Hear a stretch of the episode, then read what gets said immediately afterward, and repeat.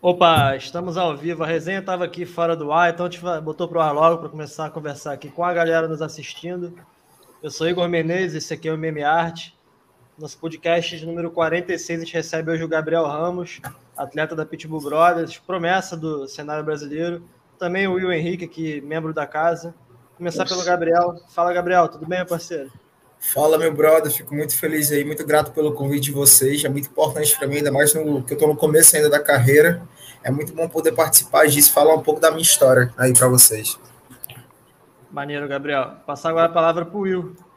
Fala, Will. Eu só queria agradecer ao Gabriel, ao pessoal que está assistindo e reforçar, né? Pedir para o pessoal se inscrever no canal, né? Porque tem muita gente que assiste, acompanha a gente, mas acaba não se inscrevendo se puder se inscrever, dar uma curtida para dar aquela força para a gente continuar fazendo mais conteúdos e tá entregando melhor também, né? Nossos, entre, nossos, nossos bate-papos e os nossos, nossos entretenimentos, né? Vai ajudar bastante. Aí peço com a força de todo mundo aí para se inscrever no canal também. Show. Antes de bombardear aqui o Gabriel de perguntas, vou botar o comentário da galera que vem chegando aí no podcast. Velho Motoca, sempre presente. Grande abraço, meu amigo. Bem-vindo aí mais uma vez. Comentário aqui do Pablo também, o cara. Pablo aí deve ser conhecido do Gabriel. E aí, meu brother? Grande amigo meu. Bem-vindo ao canal. Gabriel, pra gente começar, cara, fala quem é o Gabriel, como é que surgiu o Gabriel aí no MMA? Quem é o Gabriel, pra galera conhecer? Cara, é... o MMA, minha carreira profissional MMA, eu tenho pouco tempo de MMA, eu tenho. Vai fazer quatro anos que eu tô aqui em Natal, eu não sou daqui, eu sou de Fortaleza. Eu cresci em Fortaleza, sou de lá, nasci lá, cresci lá, me criei. É, eu comecei a treinar na Tinogueira, na época Legal. Júlio, que é, um, que é um cara que investe muito na minha carreira, na minha vida profissional, que sempre teve lá, sempre acreditou no meu, no meu potencial. Ele me chamou para treinar jiu-jitsu. Eu comecei a treinar jiu-jitsu lá, e depois eu peguei e vi o Muay Thai. Falei, nossa, caramba, achei muito irado. Fiz o primeiro treino, fui, pô, eu quero treinar Muay Thai, meu irmão comecei a treinar só Muay Thai, só Muay Thai. E depois comecei, comecei a lutar, com 13 anos. Comecei, já competi, amador, com capacete e tudo mais. Já falei, meu irmão, não quero mais lutar. Eu, eu quero lutar igual aqueles caras lá, ó, sem proteção, sem nada. Eu quero lutar com aqueles caras lá. Os caras, não, você é novo, meu irmão. Eu não, meu irmão, eu quero lutar igual aqueles caras lá. Aí, na minha, na minha segunda luta, os caras já perguntaram, vamos fazer essa luta do moleque aí sem, sem caneleira, sem proteção, sem profissional. Aí eu topei na hora. E lutei com um cara já de maior de idade na época. Eu Legal. com quase 14 anos lutei com um cara, acho que, acho que ele tinha 20 anos. E venci ele. Aí pronto, daí, daí em diante começou. Aí comecei a lutar só profissionalmente, fiz 17 lutas de Muay Thai. Graças a Deus, grandes vitórias. Lutei também kickboxing. E quando eu tava com 16 anos, o Júlio sentou e conversou comigo. Cara, é, você quer um Muay Thai para sua vida ou você quer buscar outra coisa? E eu falei, cara, eu quero MMA. Eu quero treinar MMA porque o meu sonho é estar tá lá, é entrar dentro do, do octógono do UFC, do Bellator, meu sonho é aquilo ali. E, então ele pegou e me. a gente começou a fazer um trabalho. Ele buscou um treinador na época, Danilo Mota, que é um grande amigo meu, também mais Fortaleza, lutador de, lutador de MMA. Eu comecei a treinar com ele, jiu-jitsu, jiu-jitsu, um pouco de wrestling, aprender subindo degrau, né? É, e daí fiquei dois anos treinando com ele e vim em Natal, cara. Eu vim em Natal com 16, foi com 16 anos eu vim aqui em Natal na primeira vez. Conheci, aí conheci o Patrício e o Patrick Pitbull. Eles me trouxeram, o Júlio já me trouxe com foco de conhecer a academia e a equipe. Aí na época eu fiz, fiquei uma semana treinando com os caras, fiz sparring, treinei com o Patrício, com o Patrick, na época treinei com o Henry Cerrudo também. Ele estava aqui fazendo camp bem antes de ele ganhar o cinturão. Pô, Dizem Bem que ele fora da mídia é um cara, um cara sensacional, né? Dizem sensacional, cara, cara. Tem um coração, coração enorme, um cara super gente fina, super humilde, educado. O Leandro então, Igo, que treina aí com vocês, falou mesmo dele, cara. Falou que ele é muito gente boa. Leandro Igo treina comigo aqui. Também, pronto, nessa primeira semana também conheci o Leandrinho, conheci uma galera, pô, já fiquei, Poxa, você já fica com. Pô, você ali, o moleque, você conhece aquela galera toda ali treinando. Eu falei, cara, eu quero vir para cá quero correr para cá. Ainda faltava um ano para terminar meus estudos, eu estava com, tava com 16 anos, eu peguei e falei assim, não, meu irmão, eu vou, eu vou para vou para Natal. Então, quando eu voltei para Fortaleza, eu já vim com o plano de no outro ano me mudar para Natal e focar somente no MMA, na minha carreira. Foi de bola. Vim para cá com 17 anos, fiquei aqui, vim para cá com 17 anos aqui, aqui para Natal. Comecei minha caminhada na MMA, comecei a treinar, ia estrear com 17, menor de idade ainda na MMA. Tomei um golpe na época treinando com o Leandro Igor ainda, a gente fazendo sparring. Tomei um golpe, acabei cortando a boca, fiz uma cirurgia, custou minha luta, acabou que eu não lutei. No outro ano, já com 18 anos, estreiei pela, pela equipe. Aí nocauteei no primeiro round um, um rapaz Olha. aqui. E depois já emendei, já fiz a segunda luta, já nocauteei de novo também, com joelhada, foi em Fortaleza. E fiz essa, e fiz já meu. Emendei de novo, fiz a terceira luta. Foi uma guerra de três rounds, uma guerra no Victórios contra um atleta duríssimo também, Robson Cassaco, que infelizmente eu acabei perdendo nos pontos. Foi uma luta muito boa para minha carreira, experiência enorme fazer uma, uma, luta daquela e receber tantos elogios, né? Fico muito feliz que Legal. as pessoas chegaram em mim, conversaram comigo, pô, você com. Tava com 18 anos já né, na época, você, pô, 18 anos fazendo guerra dessa, cara, 30 e poucos anos e tudo mais. então é isso, cara. Aí agora daqui a, daqui a três semanas eu tô lutando de novo. Tô voltando. Ficou mais ou menos uns dois anos parado, né? Desde cara, a sua última luta. Fiquei dois anos parado. Nesse período nesse período você acrescentou talvez aquele famoso karatê da Pitbull Brothers no seu jogo? O que é que você acha que mudou da sua última performance para essa próxima performance que você vai ter agora em outubro? O que mudou, cara, porque eu tinha o meu estilo sempre foi andar muito para frente e usar o que eu tenho de melhor que é o strike, buscar manter a luta em pé, a trocação. E eu investia muito nisso, muito nisso mesmo. Só me preocupava em defender queda e manter a luta em pé. Só defender queda e me confiar em pé. E o que me ajudou muito agora foi nessa, nessa depois dessa luta, foi trabalhar mais o meu boxe, distanciamento. É, também tem um professor que está me alinhando bastante, que é o Everton Lopes, que, é, que ele é campeão, que ele é campeão, lutou top rank, medalhista medalhista olímpico, que está aí hoje tra trabalhando com a gente, sendo nosso treinador. E ele me alinhou muito, ele chegou, de, ele chegou um pouco antes dessa minha luta, eu já estava indo lutar, sabe? Da, na verdade, ele chegou um pouco depois da minha segunda luta. Eu lutei, e ele sempre conversou comigo e tudo mais, até alguns erros que eu cometi nessa minha terceira luta. E ele que me alinhou, ele que tá, vem me alinhando na parte de boxe, também tem o professor Valdinei Silva, também tem o Torão, que tá, me ajudou muito também em desenvolver aquele kickbox, de você bater, movimentar mais, o professor Mano, que é o professor que alinha a gente aqui no Karatê, hoje ele não está hoje ele não tá mais por aqui no Brasil, ele está ele tá fora, ele agora está tá lá, na, lá em Orlando. Ele me ajudou muito também nessa noção de distância, porque é um, é um jogo difícil o Karatê, é um jogo de, de você entrar, sair, sair alinhado, bater de encontro, é um trabalho que você tem que requer tempo. Você tem que trabalhar bastante mesmo aquilo. E o que, o que me ajudou muito isso foi essa transição, que é parar daquele Muay Thai parado, estacionado, usar mais o box alinhado, usar mais o kickbox, usar mais a movimentação. Também trabalhei muito mais no meu jiu-jitsu. Foquei bastante mais no jiu-jitsu, no wrestling. Hoje eu não tô mais para brincadeira. Hoje, se for luta em pé, a gente luta em pé. Se for pro chão, a gente vai pro chão. Só para fazer wrestling, jiu-jitsu. Hoje eu, tô, eu sinto que eu estou preparado para fazer qualquer coisa. Legal, Gabriel. De conta um pouquinho mais sobre essa, essa próxima luta, cara. Passa mais detalhes aí pra galera. Cara, essa luta vai ser dia 16, vai ser aqui, aqui no RN, aqui no Rio Grande do Norte, vai ser no evento Best Combat. É, vai ser contra um atleta também muito duro, o nome dele é Neto, é, Neto Oliveira. É um atleta bastante conhecido daqui. Eu não sou tão conhecido assim por, por não ser daqui, né? Estou conseguindo meu espaço agora, então vai ser uma luta muito boa. É uma, é uma rivalidade grande também entre equipes, né? Que é entre a Kimura e a Pitbull Brothers.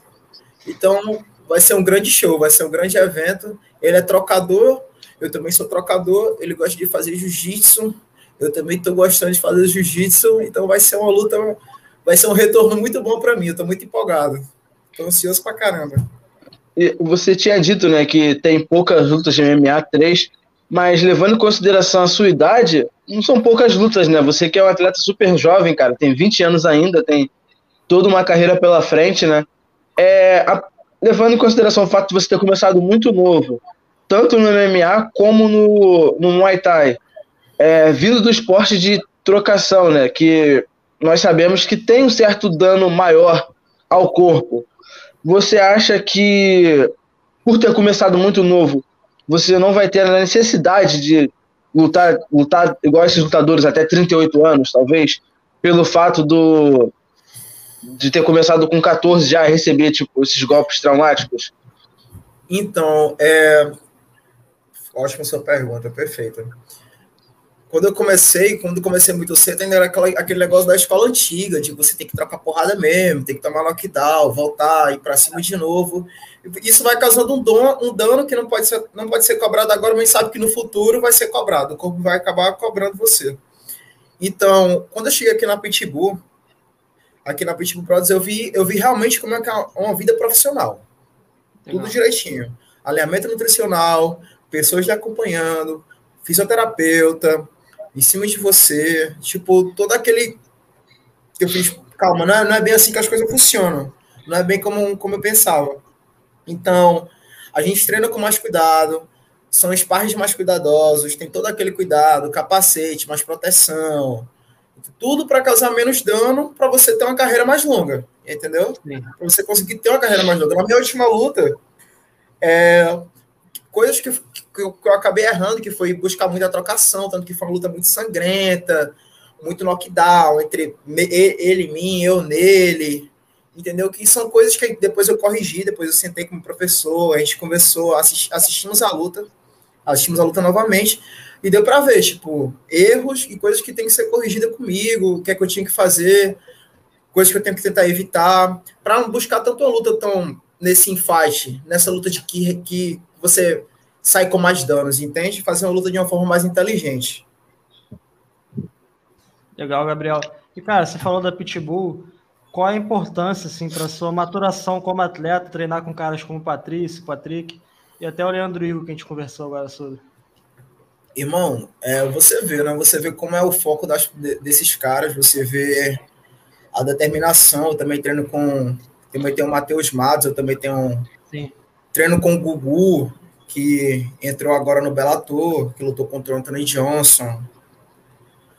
E dentre outros vários atletas, tem um tem Franco Ferreira também, que lutou aí no Futuro, e vários outros atletas aqui na equipe. Então você vê um cartel que gigantesco de, de, de profissionais, você vê como eles são diariamente, é, como eles são em questão de saída, seriedade, treino, dedicação. Então você vê, meu irmão, não, é assim que eu tenho que fazer. Ó. Olha ali aquele cara, Patrício, cara. Patrício, na última luta, você pensou o quê? Que ele foi para casa descansar? Treinar. Todo mundo pensou isso, cara. Ele chegou de viagem, no, dois, no, no dia o cara tava na academia batendo saco, treinando. Então é isso, é isso que eu, que eu, que eu tomo como exemplo. Isso, isso é um exemplo. Entendeu? Você olha aquilo ali e você não, isso ali é uma mente campeão. Mente campeão é isso, ó. Você nunca parar, você sempre buscar evoluir, sem buscar melhor. E é isso que eu vejo aqui na galera, aqui da equipe. É o tempo todo buscando evolução. Ninguém quer ficar parado. É o tempo todo os caras conversando com você, falando com você, ó, meu irmão, vamos lá, vamos fazer isso, vamos treinar isso.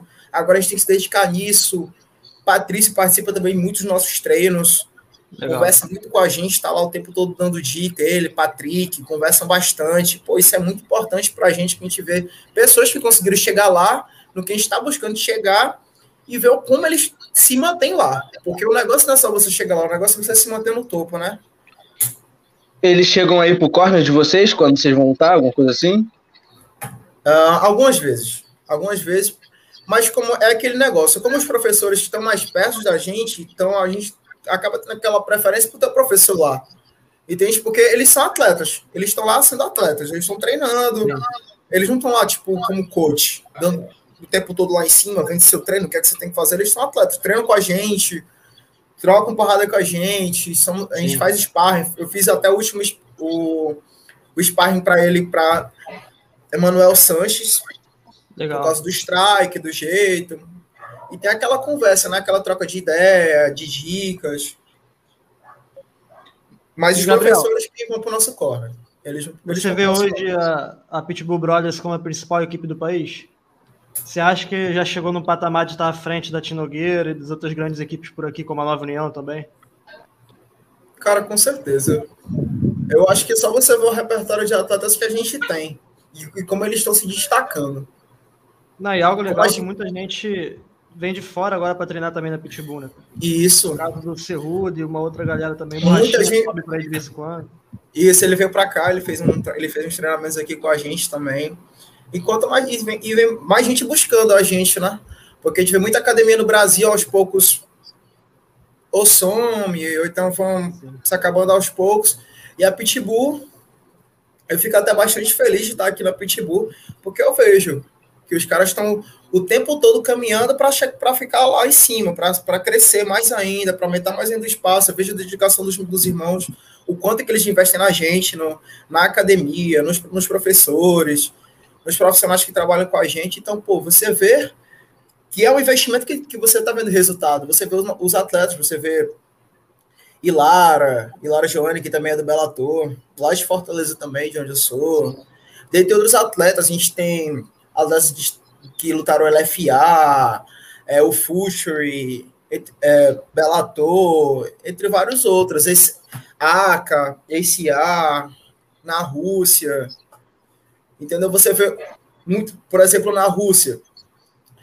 A gente tem um professor também de wrestling muito bom, que é o Erika Barracin, que vem de vez em quando aqui trabalhar com a gente, faz camps, fica treinando a gente na parte principalmente do agarrado, né, que é o wrestling. E você vê hoje em dia a gente lá em cima, a gente lá, o, alguns atletas daqui lutando lá fora com russos que são conhecidos por ser chato nesse jogo, de wrestling de agarrado, a gente defendendo queda, brincando, mantendo a luta em cima, derrubando também. Então daí você vê o que é o trabalho de uma equipe que está aí buscando com seriedade, entendeu? Você acredita que, no caso, a Pitbull, a Pitbull Brothers se mantendo nesse nível elevado, a Tinogueira querendo disputar a nova união, disputar no sentido positivo que eu digo, de estar tá ali nos tops 3, a tendência é cada vez menos competidores brasileiros têm a necessidade de sair daqui para buscar treino lá fora? Você acha que vai ser o bastante treinar aqui dentro para conseguir futuramente, quem sabe, ser um campeão do Bellator, como o Patrício fez, de um UFC, de uma outra organização? Ah, com certeza, porque quando eu comecei a treinar, eu não, quando eu comecei a treinar o a arte marcial, eu nunca fui divisar a equipe lá fora, equipe nos Estados Unidos. Eu sempre vi as equipes daqui, eu vi os caras daqui. Eu vi os brasileiros, tipo, vencendo, ganhando o título, sendo campeão. Eu vi a Tinogueira, eu vi a Nova União, eu vi a Pitbull Brothers. E, pô, então é isso que a gente tem que mostrar. Colocar de novo que o MMA é daqui, meu irmão. Que a gente que a gente que tá se mantendo lá em cima, e que eles têm que buscar a gente também, que eles têm que aqui tem treino, que aqui tem gente para fazer wrestling, para fazer grappling, para fazer tracação, que, porque a gente tem. Os atletas Você... brasileiros. Opa, pode, pode perguntar. Não, eu ia perguntar se você acha que a, a diferença de uma América Top Team, de uma ACA, para uma equipe de ponta aqui no Brasil, a maior diferença seria estrutura ou material humano? Vamos lá. É, eu não tenho muito conhecimento sobre a América Top Team, então eu, eu, sei poucas coisas, poucos comentários. Mas o que eu enxergo muito aqui na gente é que nós, nós como, como equipe, se abraçamos como uma família. Isso também é muito importante para os atletas. E lá eles levam mais para o lado comercial. Entendeu? Pronto, você é atleta, Vá lá, faça seu, vá lá, faça seu treino, pague seu treinador, pague seu camp e boa sorte na sua luta, entendeu? Isso é comentários que eu escuto. Já aqui não, aqui você vê aquele abraço, aquela irmandade, o cara lá abraçando você, ajudando você, você chegar bem na sua luta, motivado. E eu acho que isso é muito importante para o atleta, porque também temos todo o lado emocional, que também é muito importante para chegar bem na luta. O emocional tem que estar bem para você conseguir fazer uma luta boa. E eu é acho que isso pesa muito é aquilo do próprio atleta da equipe não querer enfrentar um outro atleta da própria equipe, no caso, né? Aqui tem mais disso, né? Isso, com certeza. Equipe é, é como se fosse uma família. E, e, falando nisso, qual é o seu peso? Você é de qual categoria, mais ou menos? Eu sou, eu lutava na 61, eu estreiei na 61, na 61 quilos, e agora eu vou para peso pena, subi para 66. Qual é o teu corte, cara, pro pena? Cara, quando eu batia 61, perdi em torno de 14 quilos. Eu batia 61. Agora eu tô perdendo 10. 10, 11 quilos. Então, Mas dizem que. Tá bem melhor o corte, tá bem melhor. Dizem que com quanto mais jovem é mais tranquilo. Você concorda com isso? Que o seu corte de peso, mesmo sendo um número alto, 14 quilos, você acredita que você tira de letra esse peso aí? de letra. De letra, não. É um sofrimento. A gente sofre um pouquinho, né? Quando chega ali na desidratação, pelo amor de Deus. É ali que o cara vem e fala, meu irmão, isso é o que eu quero pra minha vida. Quando o cara tá ali, quando o cara tá ali com a capa dentro da sauna, já assim, já faltando ainda muito, um quilo. Muito pior do que a luta, né, cara? Nossa, vamos lutar, meu irmão. Vai perder peso. Você é que... Não, mas, cara, respondendo a sua pergunta, é, para mim, para mim nunca foi fácil, sabe? Eu comecei a perder peso muito cedo, que não é, não é interessante você fazer isso, tipo, menor de idade, com 14 anos, mas eu já perdia peso desde, desde, desde moleque. Com, com 14 anos já perdia peso para bater 60 quilos para o tamanho, tá aí. Eu perdi 8 quilos, entendeu? Na época, e isso tudo causa um problema, questão de crescimento, o corpo não desenvolve bem, e você agride muito seu corpo, né? Porque naquela época eu não tinha tudo, toda a estrutura que eu tenho hoje aqui, na, aqui em Natal, aqui na Pitbull, aquele acampamento nutricional de perto, que é o Chicão. Chicão que cuida da minha dieta, ele, não, ele cuida da minha também, cuida da dieta dos, dos meninos, de, praticamente de vários atletas aqui da equipe.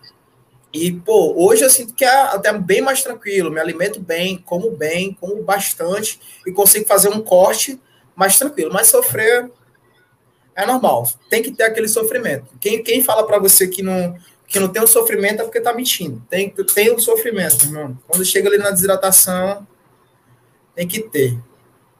Então, você acredita que conforme for passando os anos, você vai ter a tendência de subir de categoria ou você acha que vai tentar baixar o peso para manter o peso ali próximo do peso da luta? Vai subir de categoria? É um então, planejamento daqui acho que uns 10 anos, né?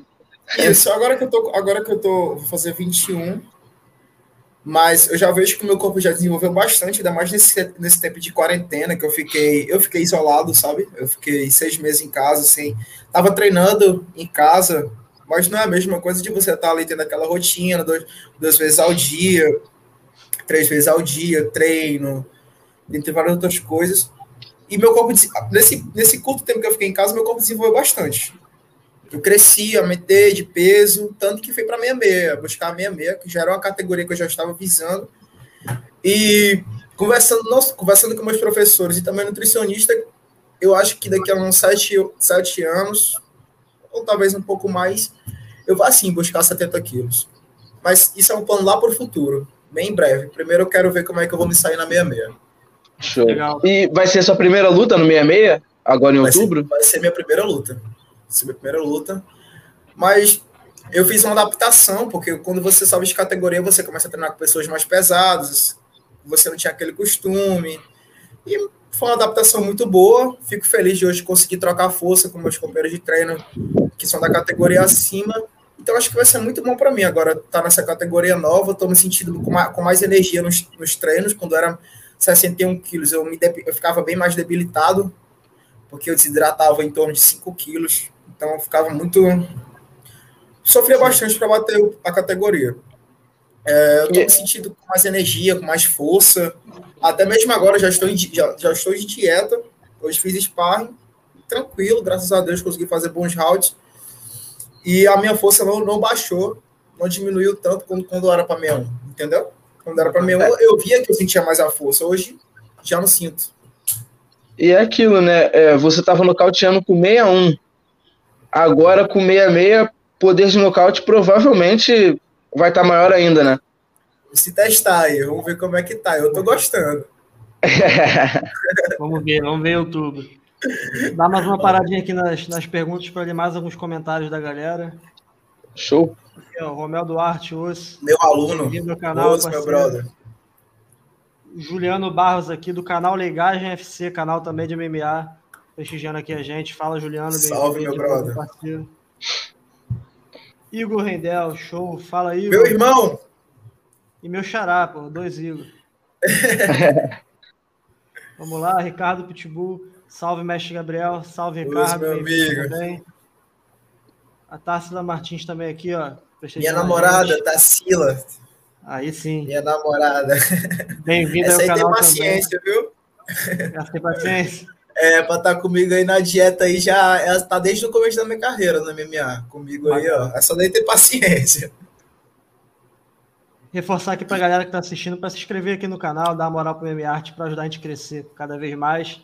E, Gabriel, a gente estava falando do clima lá na Pitbull Brothers. Cara, como é que foi para você ali, companheiro de equipe? Foi um choque ver o Patrício perder para o AJ McKee, cara? Como é que foi assim, a reação pós-luta, assim, de imediato? A minha reação? Sim. Então, cara, eu fiquei sem, sem ter o que falar. Eu realmente não acreditei. Eu não acreditei. Quem treina com o Patrício sabe como é ele na academia. Você vê que o cara nasceu realmente para aquilo. Você vê. Eu, eu enxergo o Patrício Pitbull com, com eu falo isso para todas as pessoas quando eu quando essa, como pergunto como é ele. Eu enxergo ele como aquela pessoa fora da linha, sabe? Tipo, a gente vê atletas que andam aqui, que são atletas profissionais, que às vezes conseguem cinturões e tudo mais. Sim.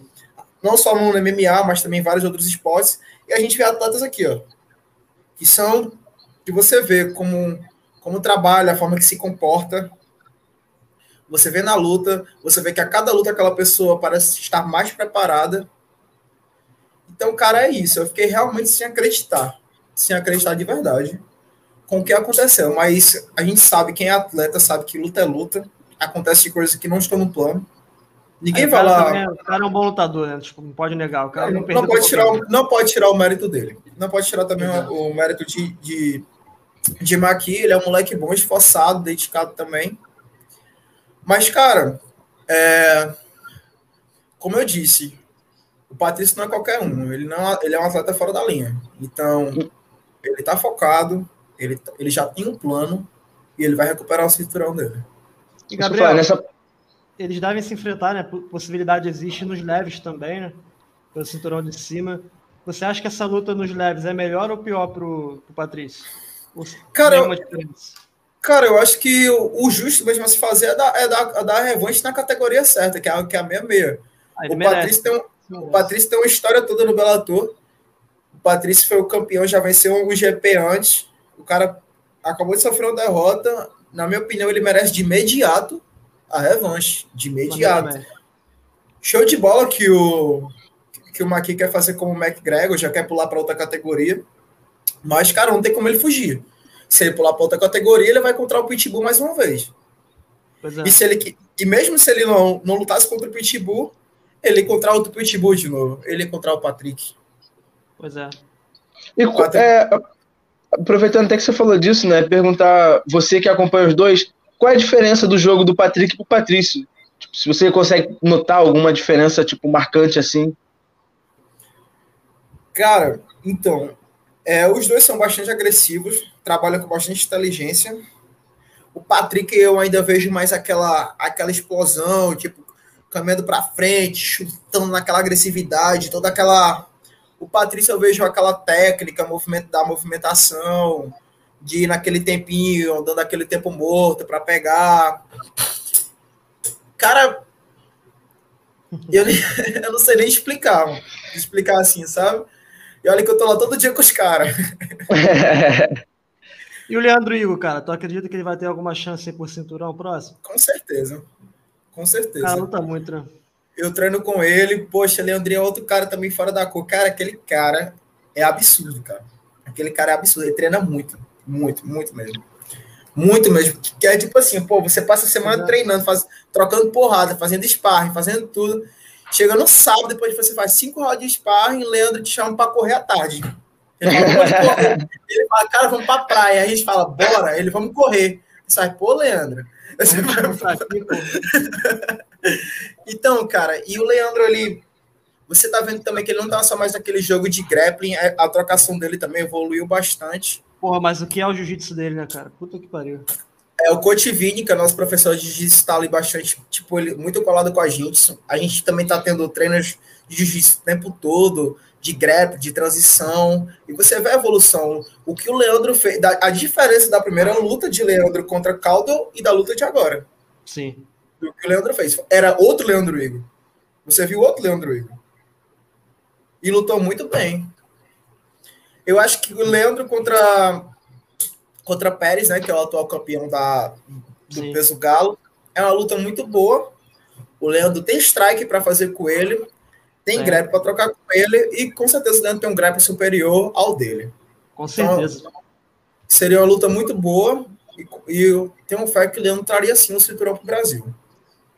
Ele ainda ganha também na parte física, né, cara? Ele é um cara maior ali que o Pet. Sim, sim, o Pet é um cara que veio de baixo, o Leandro tem muita massa muscular, ele corta Muito mais forte, muito mais forte.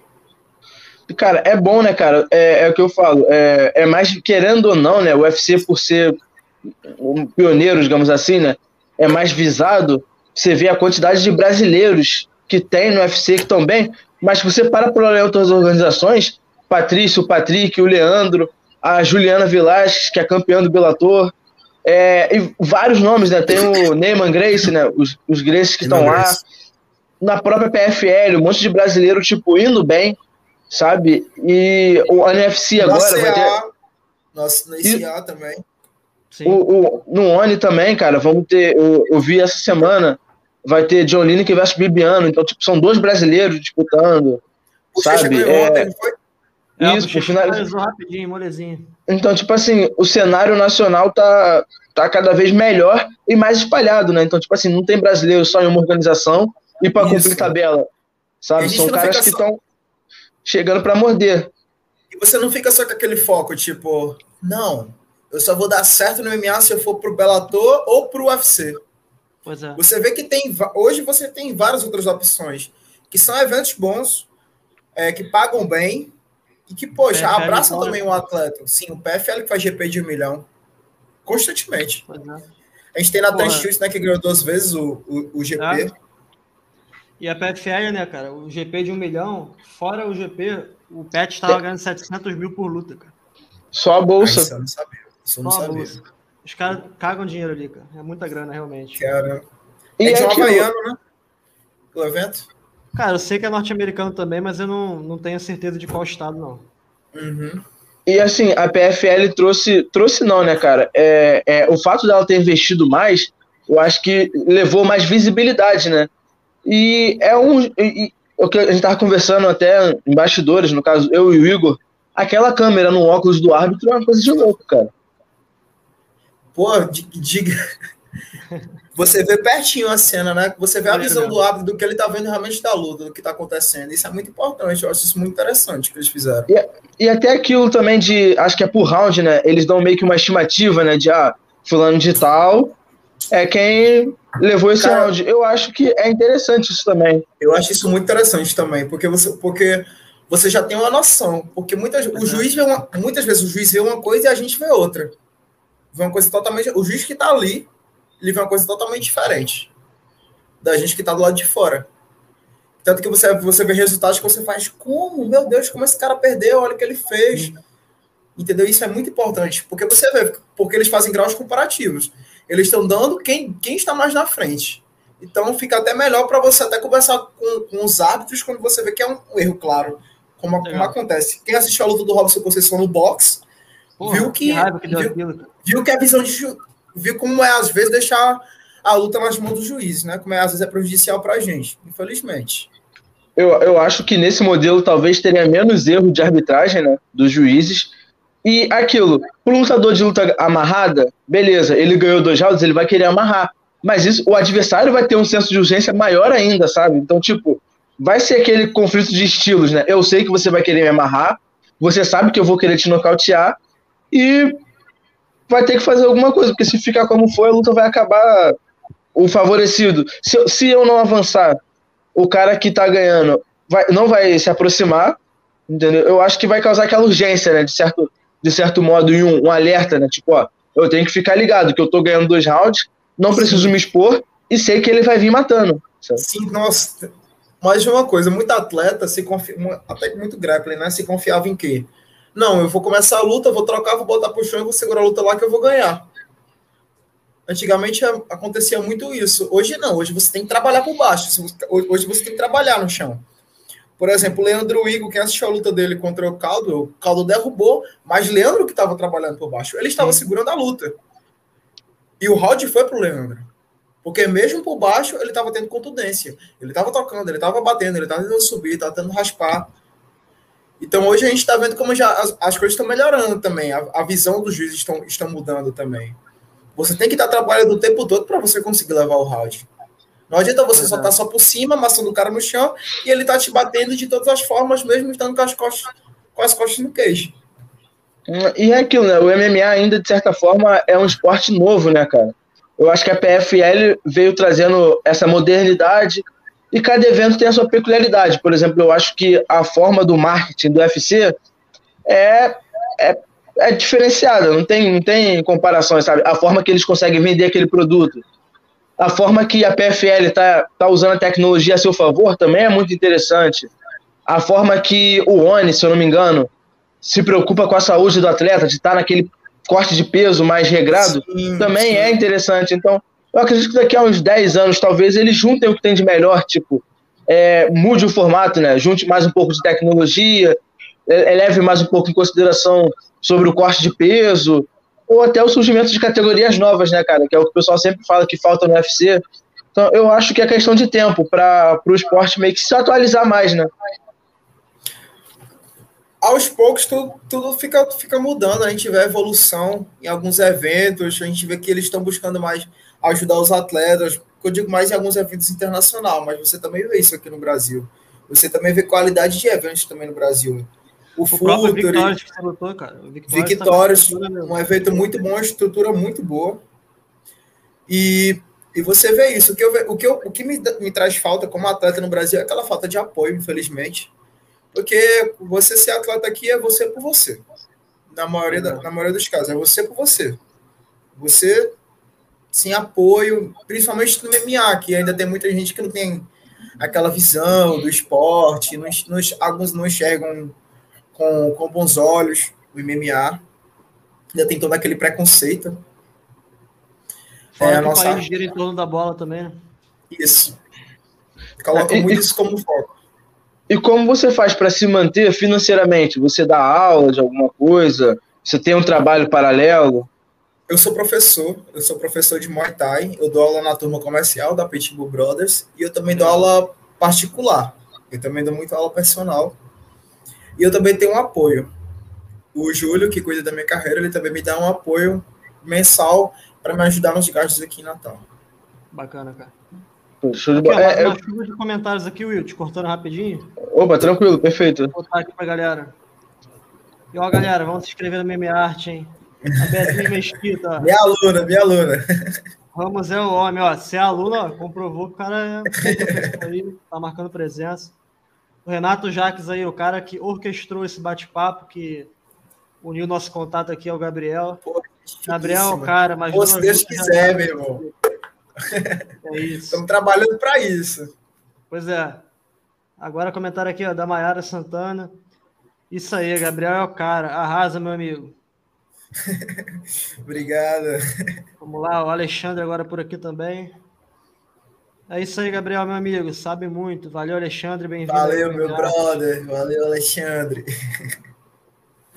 Denilson Esse é meu físio. Esse é o que mantém minha carcaça. Pô, já vende o peixe do cara aí, cara. Vende o peixe é, do cara aí, fica à vontade. Esse é Denilson, meu fisioterapeuta. Tá aí toda semana comigo, tô aí toda semana perturbando ele, enchendo o saco dele aí. Pô, Denilson. Ele atende Natal? Me ajuda aqui, me ajuda aqui, cara. Tô todo quebrado. Pô, pô esse cara que é responsável para manter meu corpo em dia, cara. Me deixa 100% pros treinos. Chego 100% nos sparring, chego 100% na luta. Esse ele cara é o cara, meu que tu postou as stories, é... não sei se foi hoje. Isso. Ontem. Eu postei ontem, ontem ele, tava, ontem ele tava pronto, cara. Essa semana, quando você tá em camp, quem, quem é atleta sabe que o camp, pô, você gasta bastante força, muita energia, os músculos sentem. E, poxa, esse cara aí me ajudou bastante. Me ajuda bastante, fala, cara. Fala pro pessoal, ele é de Natal? Atende Natal? Atende Natal. Atende Natal. Mais informações é só chegar lá no. É, pode falar comigo no Instagram, Gabriel Ramos MMA. Vai também tá, vai estar tá lá o arroba dele, Denilson Marício Físio. Bota aí nos comentários, Denilson, o teu Instagram que a gente bota aqui na tela também para a galera que vai assistir, que também já está assistindo. Cara, outro evento também muito bom é um ah. evento no é o UFC, UFC na África. A gente tem um campeão aqui na Pitbull, que é o Reinaldo. Foda, cara. Meu grande amigo meu, também sou padrinho da filha dele. Ele é campeão lá na África. E a gente também tem o, o Dedinho, o Maurício Dedinho, que é treina com a gente também, tem como professor, que também luta lá na África. Tem o Jean Patolino, também luta no UFC na África. Então tem vários eventos por aí. A gente vê, fica feliz de ver que nossa é. equipe tem um pouco em cada. O Jungle Fight acho que está voltando, né? E tem é, também o LFA. Django vai voltar. Django Fight, Django vai voltar. O LFA também aí, né? Que prometeram mais edições no Brasil. Então é aquilo, né? Também, né? Você fazendo boas lutas nesses campeonatos nacionais, cara, a oportunidade de lutar no LFA é uma coisa. Olha a roupa dele. Maravilhosa. Tá na tela. Deixa eu te falar uma coisa, cara. E. E, por exemplo, quem assistiu o LFA no Brasil, você viu a qualidade de, daquelas lutas, como foram lutas boas?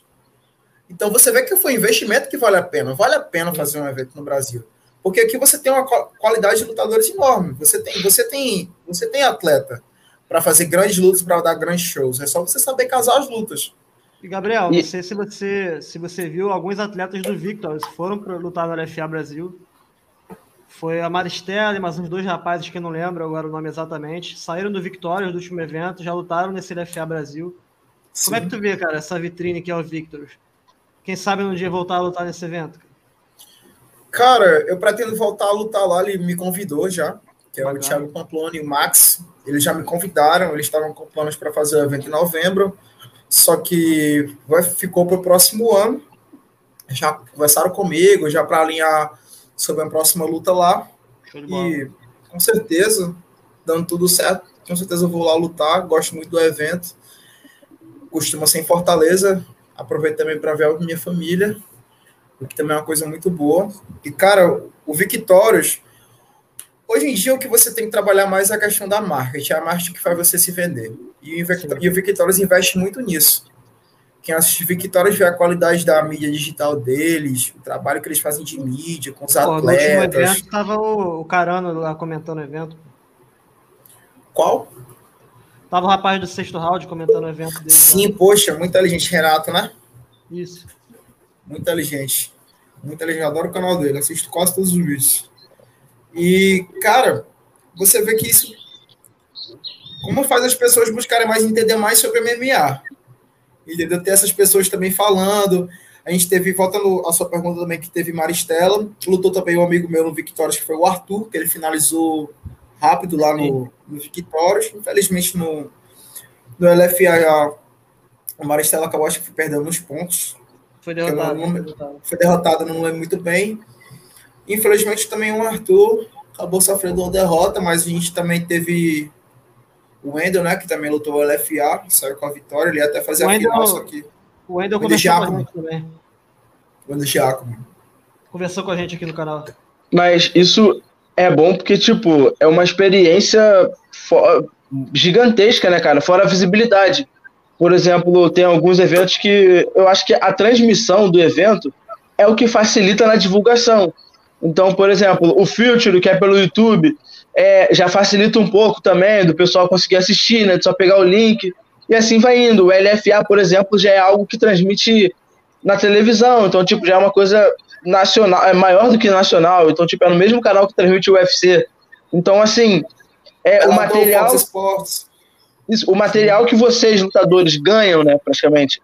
Pô, me assiste em tal canal, tipo, já dá um peso a mais. Fora aquela a experiência de um, de um evento, tipo, maior, digamos assim, né, cara? Então eu acho que só tem a somar e é uma crescente, né, cara?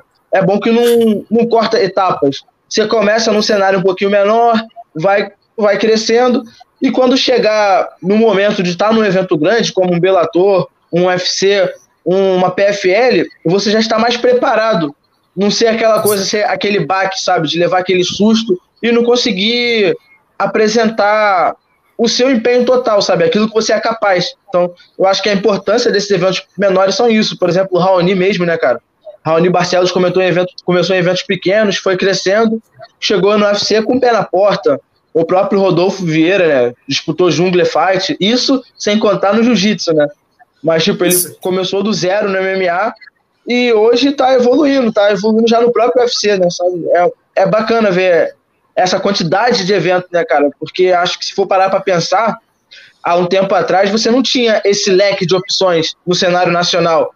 Eu, de forma ignorante, digamos assim, eu lembro do Jungle e do o outro que tinha, cara. Como é que é o nome? Tinha o Bitet Combat também. É, Favela Combat. E tinha mais Favela um, cara. Combat. Que eu, até uma entrevistada. Uma entrevistada nossa já até participou. Não vou lembrar o nome agora. É um outro evento que era bem conhecido, mas parou, acho. No Brasil? É o. Qual? Shotô XFC, né? Isso. É o Shotô. Então, tipo assim, é, para para pensar um tempo atrás, eventos nacionais era Jungla, Shotô, entendeu? Tipo assim, os que tinham maior visibilidade. Hoje em dia, tipo, tem um monte, né? Então isso que é muito legal. Vê, e hoje você vê a variedade, e, e, as pessoas também se prendiam muito em Rio de Janeiro e São Paulo. E você tá vendo o crescimento também do Nordeste. Você vê que, poxa, Victórias é, é um evento nordestino, é um evento do Ceará. Você vê a qualidade do evento. Então, você, muita atleta pensava, não, para eu ter um destaque maior, eu tenho que buscar o Rio de Janeiro, eu tenho que buscar São Paulo. Mas não é bem assim. Hoje, hoje você está vendo onde os eventos estão fazendo, está tendo evento em, Goi em, em Goiás, tá tendo Curitiba. evento em todo canto, Curitiba. Então, poxa, se bem que Curitiba já tinha uns eventos de MMA, né? É, é o celeiro, né? Curitiba é outro, mais um Isso, é. Curitiba até que já tinha, já tinha mais, porque quase das, das, equipes de lá de MMA, né, que tem, que tem nome também. Então, assim, e o legal também, né, porque acho que, querendo ou não, cara, para um atleta que está começando, ele sair do, de Natal para vir para o Rio de Janeiro, fazer uma luta e voltar, é um gasto considerável, né, cara? E se for parar é para botar na ponta do lápis, é um gasto sem retorno financeiro, né? Isso. É, que, é um investimento. O atleta, mesmo ele não tendo condição, ele arruma aquela condiçãozinha para ele investir nele mesmo. Essa, essa é a realidade. Ele não luta. Quem fala no Brasil que está lutando por dinheiro, cara, você está no esporte errado. Você, você abre sua boca você, você fala assim, nossa, não, eu vou, eu vou lutar MMA aí no Brasil, aqui no Brasil, porque eu quero conseguir dinheiro. Cara, esqueça isso. É, o, o, o vai fazer seu nome. Eu ia falar, eu tenho um entrevistado que passou aqui pelo canal, que é o Vitor Soldado, que a gente até conversa com ele, fora, fora a entrevista, né?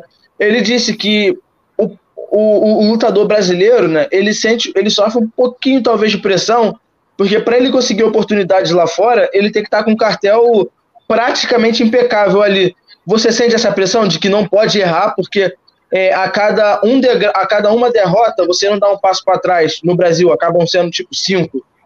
Cara, eu, cara, com certeza, com certeza. É, muita gente só fala, muito empresário, até alguns empresários pega e fala para você, não, não, só dá para tentar te colocar em um, evento se você tiver, tipo, 10-1, 10-2. Tem que ter um Sherdog para apresentar. Né? Sherdog perfeito.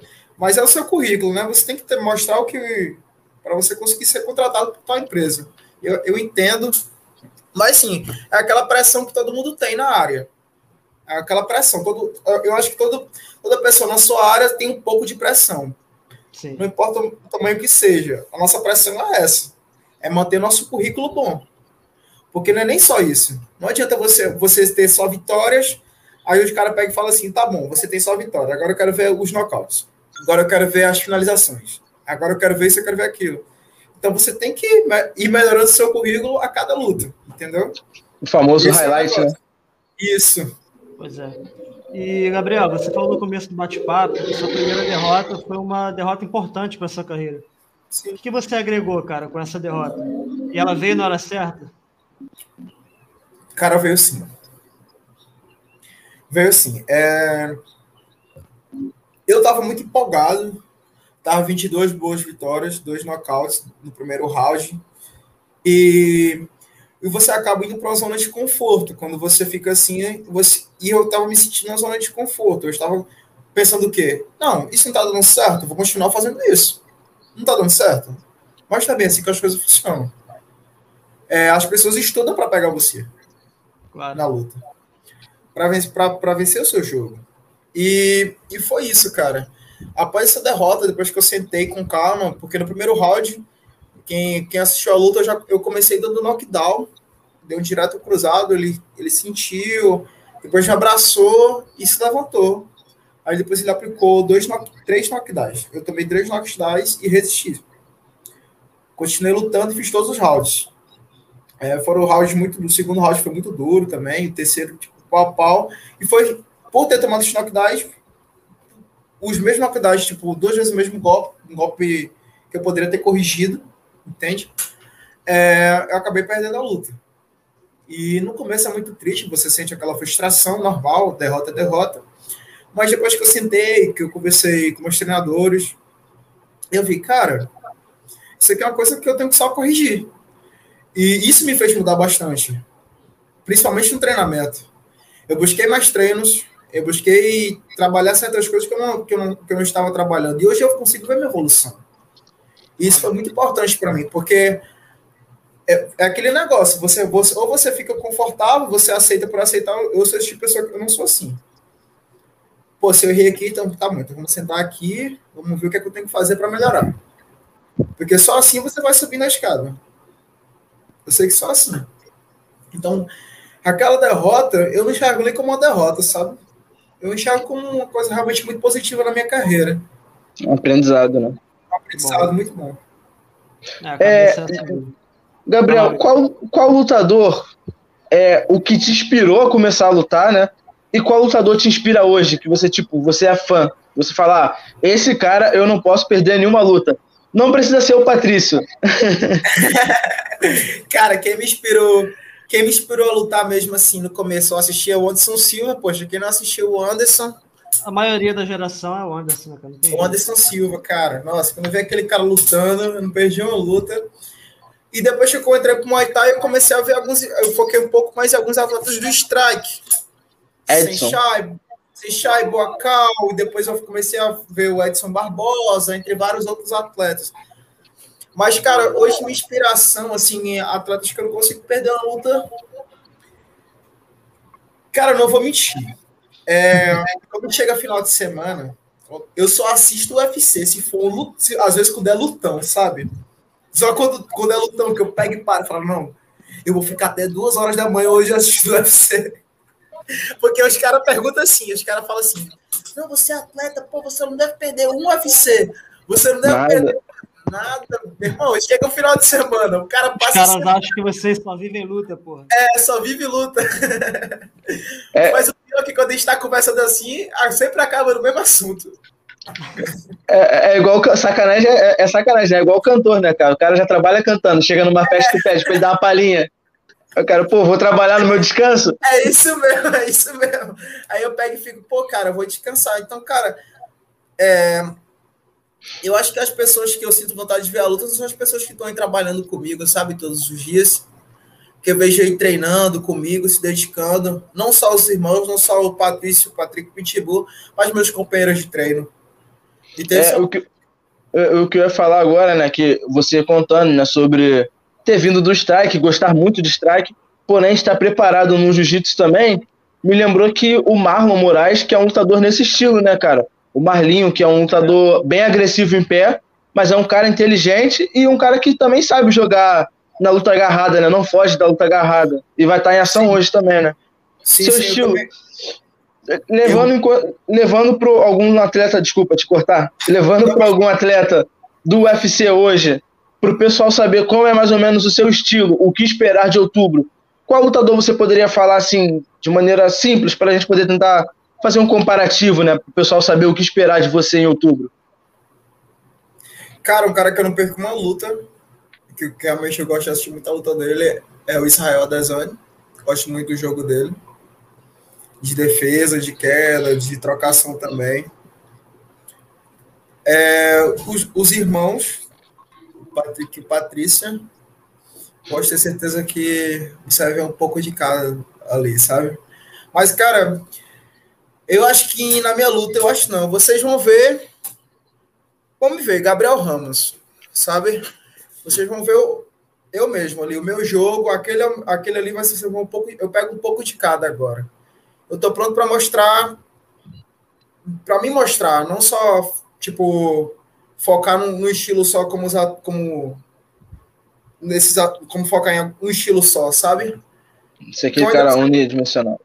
Isso. Eu quero. Porque eu, eu não sei explicar, porque eu tô. Pelo que eu tô vendo agora no meu jogo, eu tô querendo usar de tudo um pouco. Eu tenho meu lado forte, que não. Não quero contar agora o segredo. não pode, não pode. Eu quero contar agora o segredo. Mas, cara, Eu acho que você vai ver ali na minha luta, tenho certeza porque é que eu, que eu estou trabalhando. Você vai ver, o, o, você vai ver aquele, aquela trocação, aquele jogo solto. Como sempre, sempre gostei de lutar muito solto, movimentando, trabalhos de perna, sempre tive as pernas bastante, sol, bastante soltas. E é isso, cara. É, o, que eu, o que eu quero mostrar para vocês é um bom strike e também um bom trabalho de grappling. E como é que vai ser a transmissão desse evento? O evento é pelo vai, YouTube? Ser, vai ter público. O evento vai ter público. O dono do evento ainda não, não, não me passou nada sobre transmissão, mas provavelmente vai ter sim alguma transmissão no YouTube. Ah, Legal, show de bola. Compartilha lá no Instagram da Meme Arte pra galera dar uma conferida também. Will, posso botar mais dois comentários aqui na tela? Positivo. Vamos lá. Rayana. É isso aí, Gabriel. Beijinho, Rai. José Augusto também, ó. Gabriel Sinistro do Muay Thai. Olha aí o Gugu, do Bellator. Olha aí. Vamos bater um papo também, Gugu. Vamos marcar. Os melhores, sinistro aí do ACA. Gabriel dos melhores. Bem-vindo ao canal, parceiro. Aqui, ó, emendando uma pergunta do Pablo que ele mandou para você, vou fazer uma minha aqui também que está na pauta, que é a seguinte: tem planos para lutar na gringa? E, cara, em quanto tempo você se vê, cara? No Bellator, no UFC ou qualquer evento internacional? Então, é... uma das coisas que me fizeram pensar na minha última luta foi sobre a questão de passos, certo? E eu ainda me enxergo muito como um, um cara novo, ainda tenho muito que aprender. Então eu estou indo um passo de cada vez, de verdade. Um passo de cada vez. Eu acho que você não tem que pular etapas na sua vida. E de certa forma, eu acho que na minha eu estava tentando fazer isso, entende? Hoje não, hoje eu me sinto um cara mais pé no chão, quero construir minha carreira de uma forma tranquila, um passo por vez, para conseguir chegar lá e me estabilizar mesmo, estar pronto para aquilo. Claro. É, planos, planos Cara, no momento ainda não.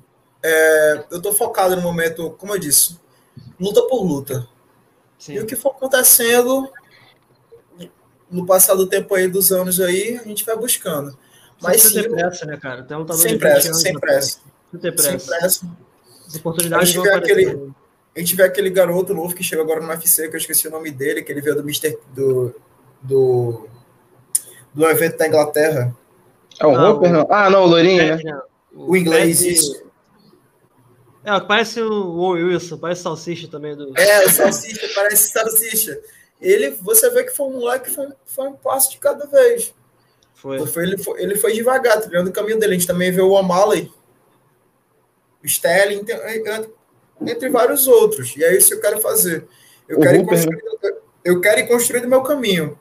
Entendeu? Legal quero ir construindo, quero, eu quero fazer aqueles eventos criarem uma atenção sobre o meu nome.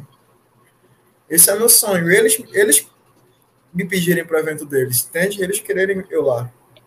Bom, é tipo fazer aquela. Quem sabe o Contender Series não aparece por aí, né? Muita galera boa aparecendo pelo Contender. Muita mesmo.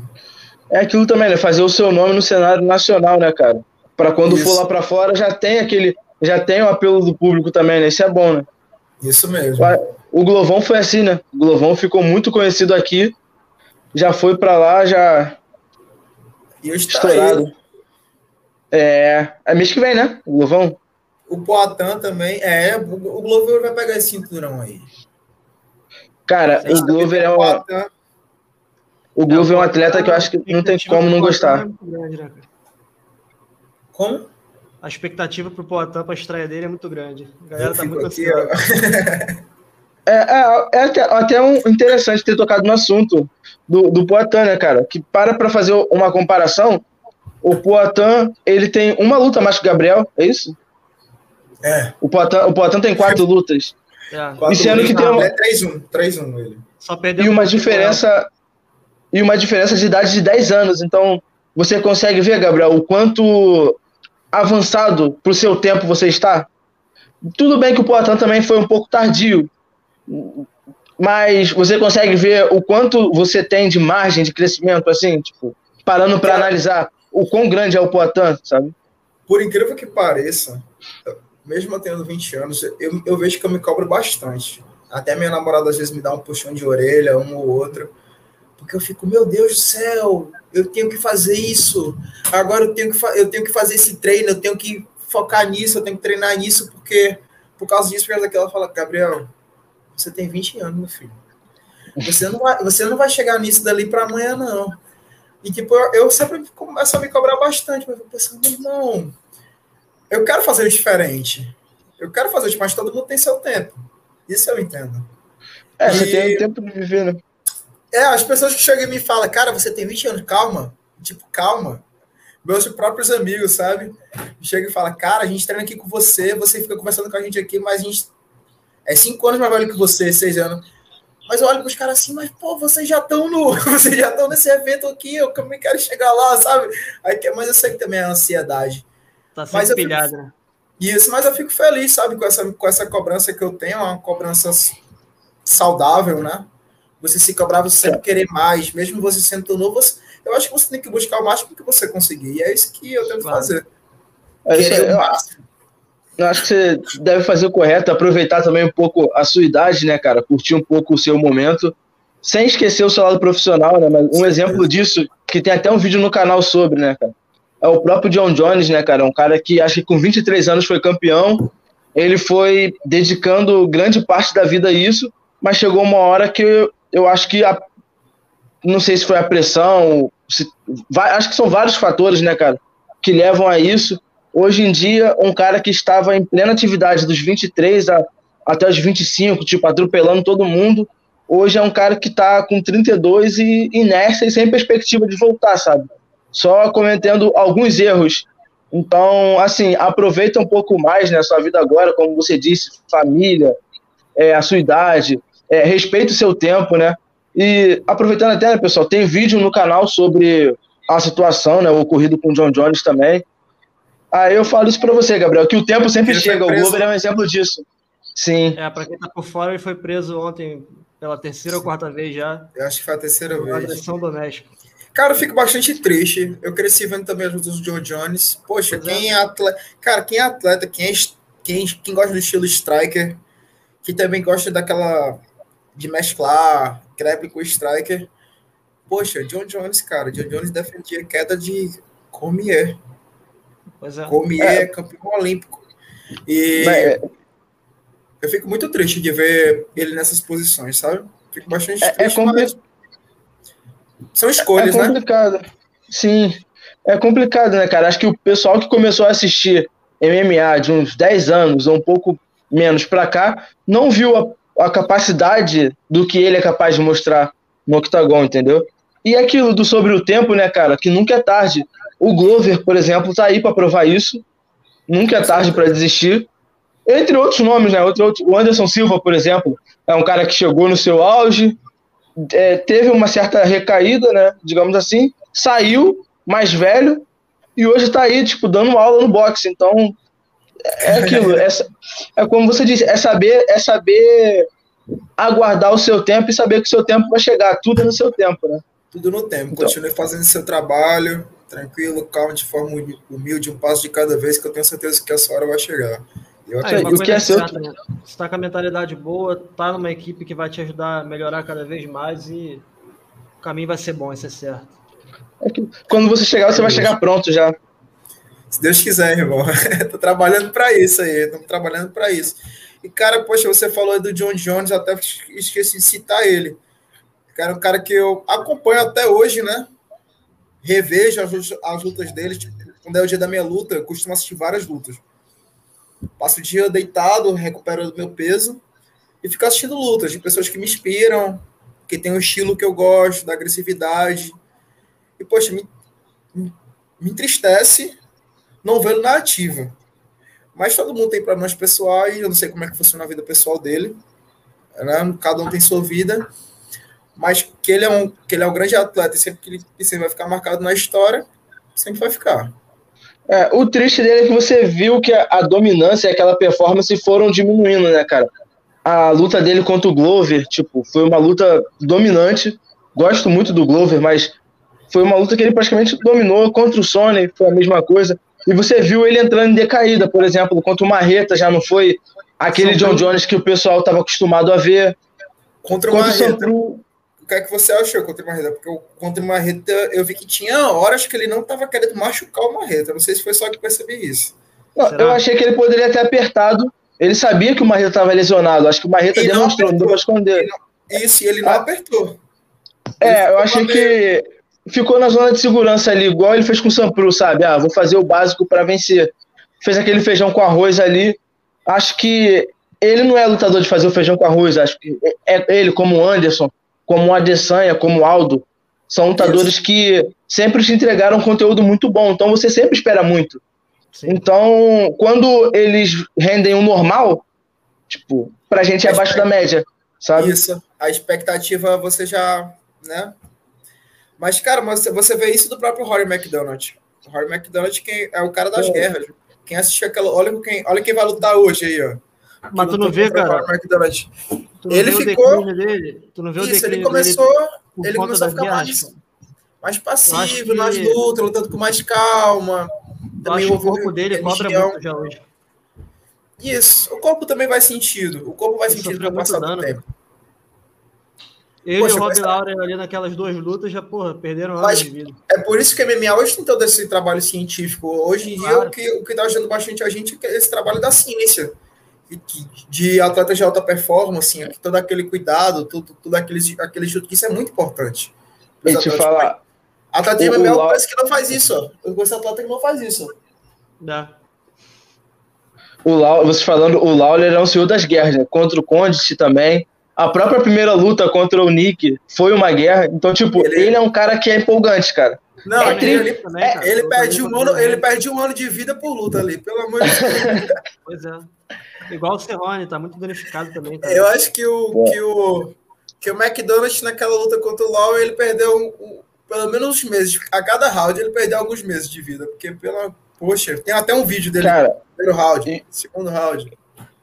Cara, e, o, e o pior de tudo, a sequência do Lawler, acho que foi Rory, ele enfrentou o Condit e depois o Rory de novo. Ele concorreu a duas lutas do ano. Então, tipo assim, só nesse período aí, o, o Rob Lawler perdeu acho que em cinco anos de vida, cara, em três anos. Mas é um cara empolgante, né? É, é claro. O ruim é porque eu acho que o corpo acaba não tendo a mesma resistência, acaba entrando em, em declínio. Eu fico sabe... triste quando o pessoal meio que critica, né? Eu falo, pô, cara, mas o cara. Mas, cara, sabe qual é o problema? Você acaba, quando você é atleta, por exemplo, como você trabalha desse jeito, guerra o tempo todo. É, a gente vê um caso muito interessante também, que é o Thomas Almeida. O Thomas Almeida sempre foi um cara muito agressivo nas lutas, sempre confiou muito no queixo, bastante.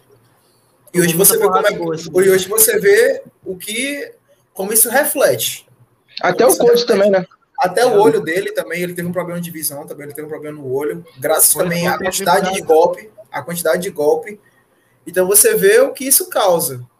Hoje a gente vê atletas que fazem lutas mais, bem mais inteligentes, bem mais calmas, acabam mais rápidas, ou então usam mais o grappling, usam mais a parte agarrada. Hoje os atletas, a, a grande parte tenta mais se preservar. É, é Mas o UFC tipo... quer acabar com isso. O UFC aumenta o bônus. Eles colocam o bônus a 75 mil dólares e faz querer você se matar dentro da cage. Cara, é, que tu vê, é, é, aí que você vê o Anderson, né, cara? O quanto o Anderson era diferenciado, né, cara? Porque o Anderson conseguia evadir de muitos golpes, mesmo enfrentando atletas nomeados do strike, né?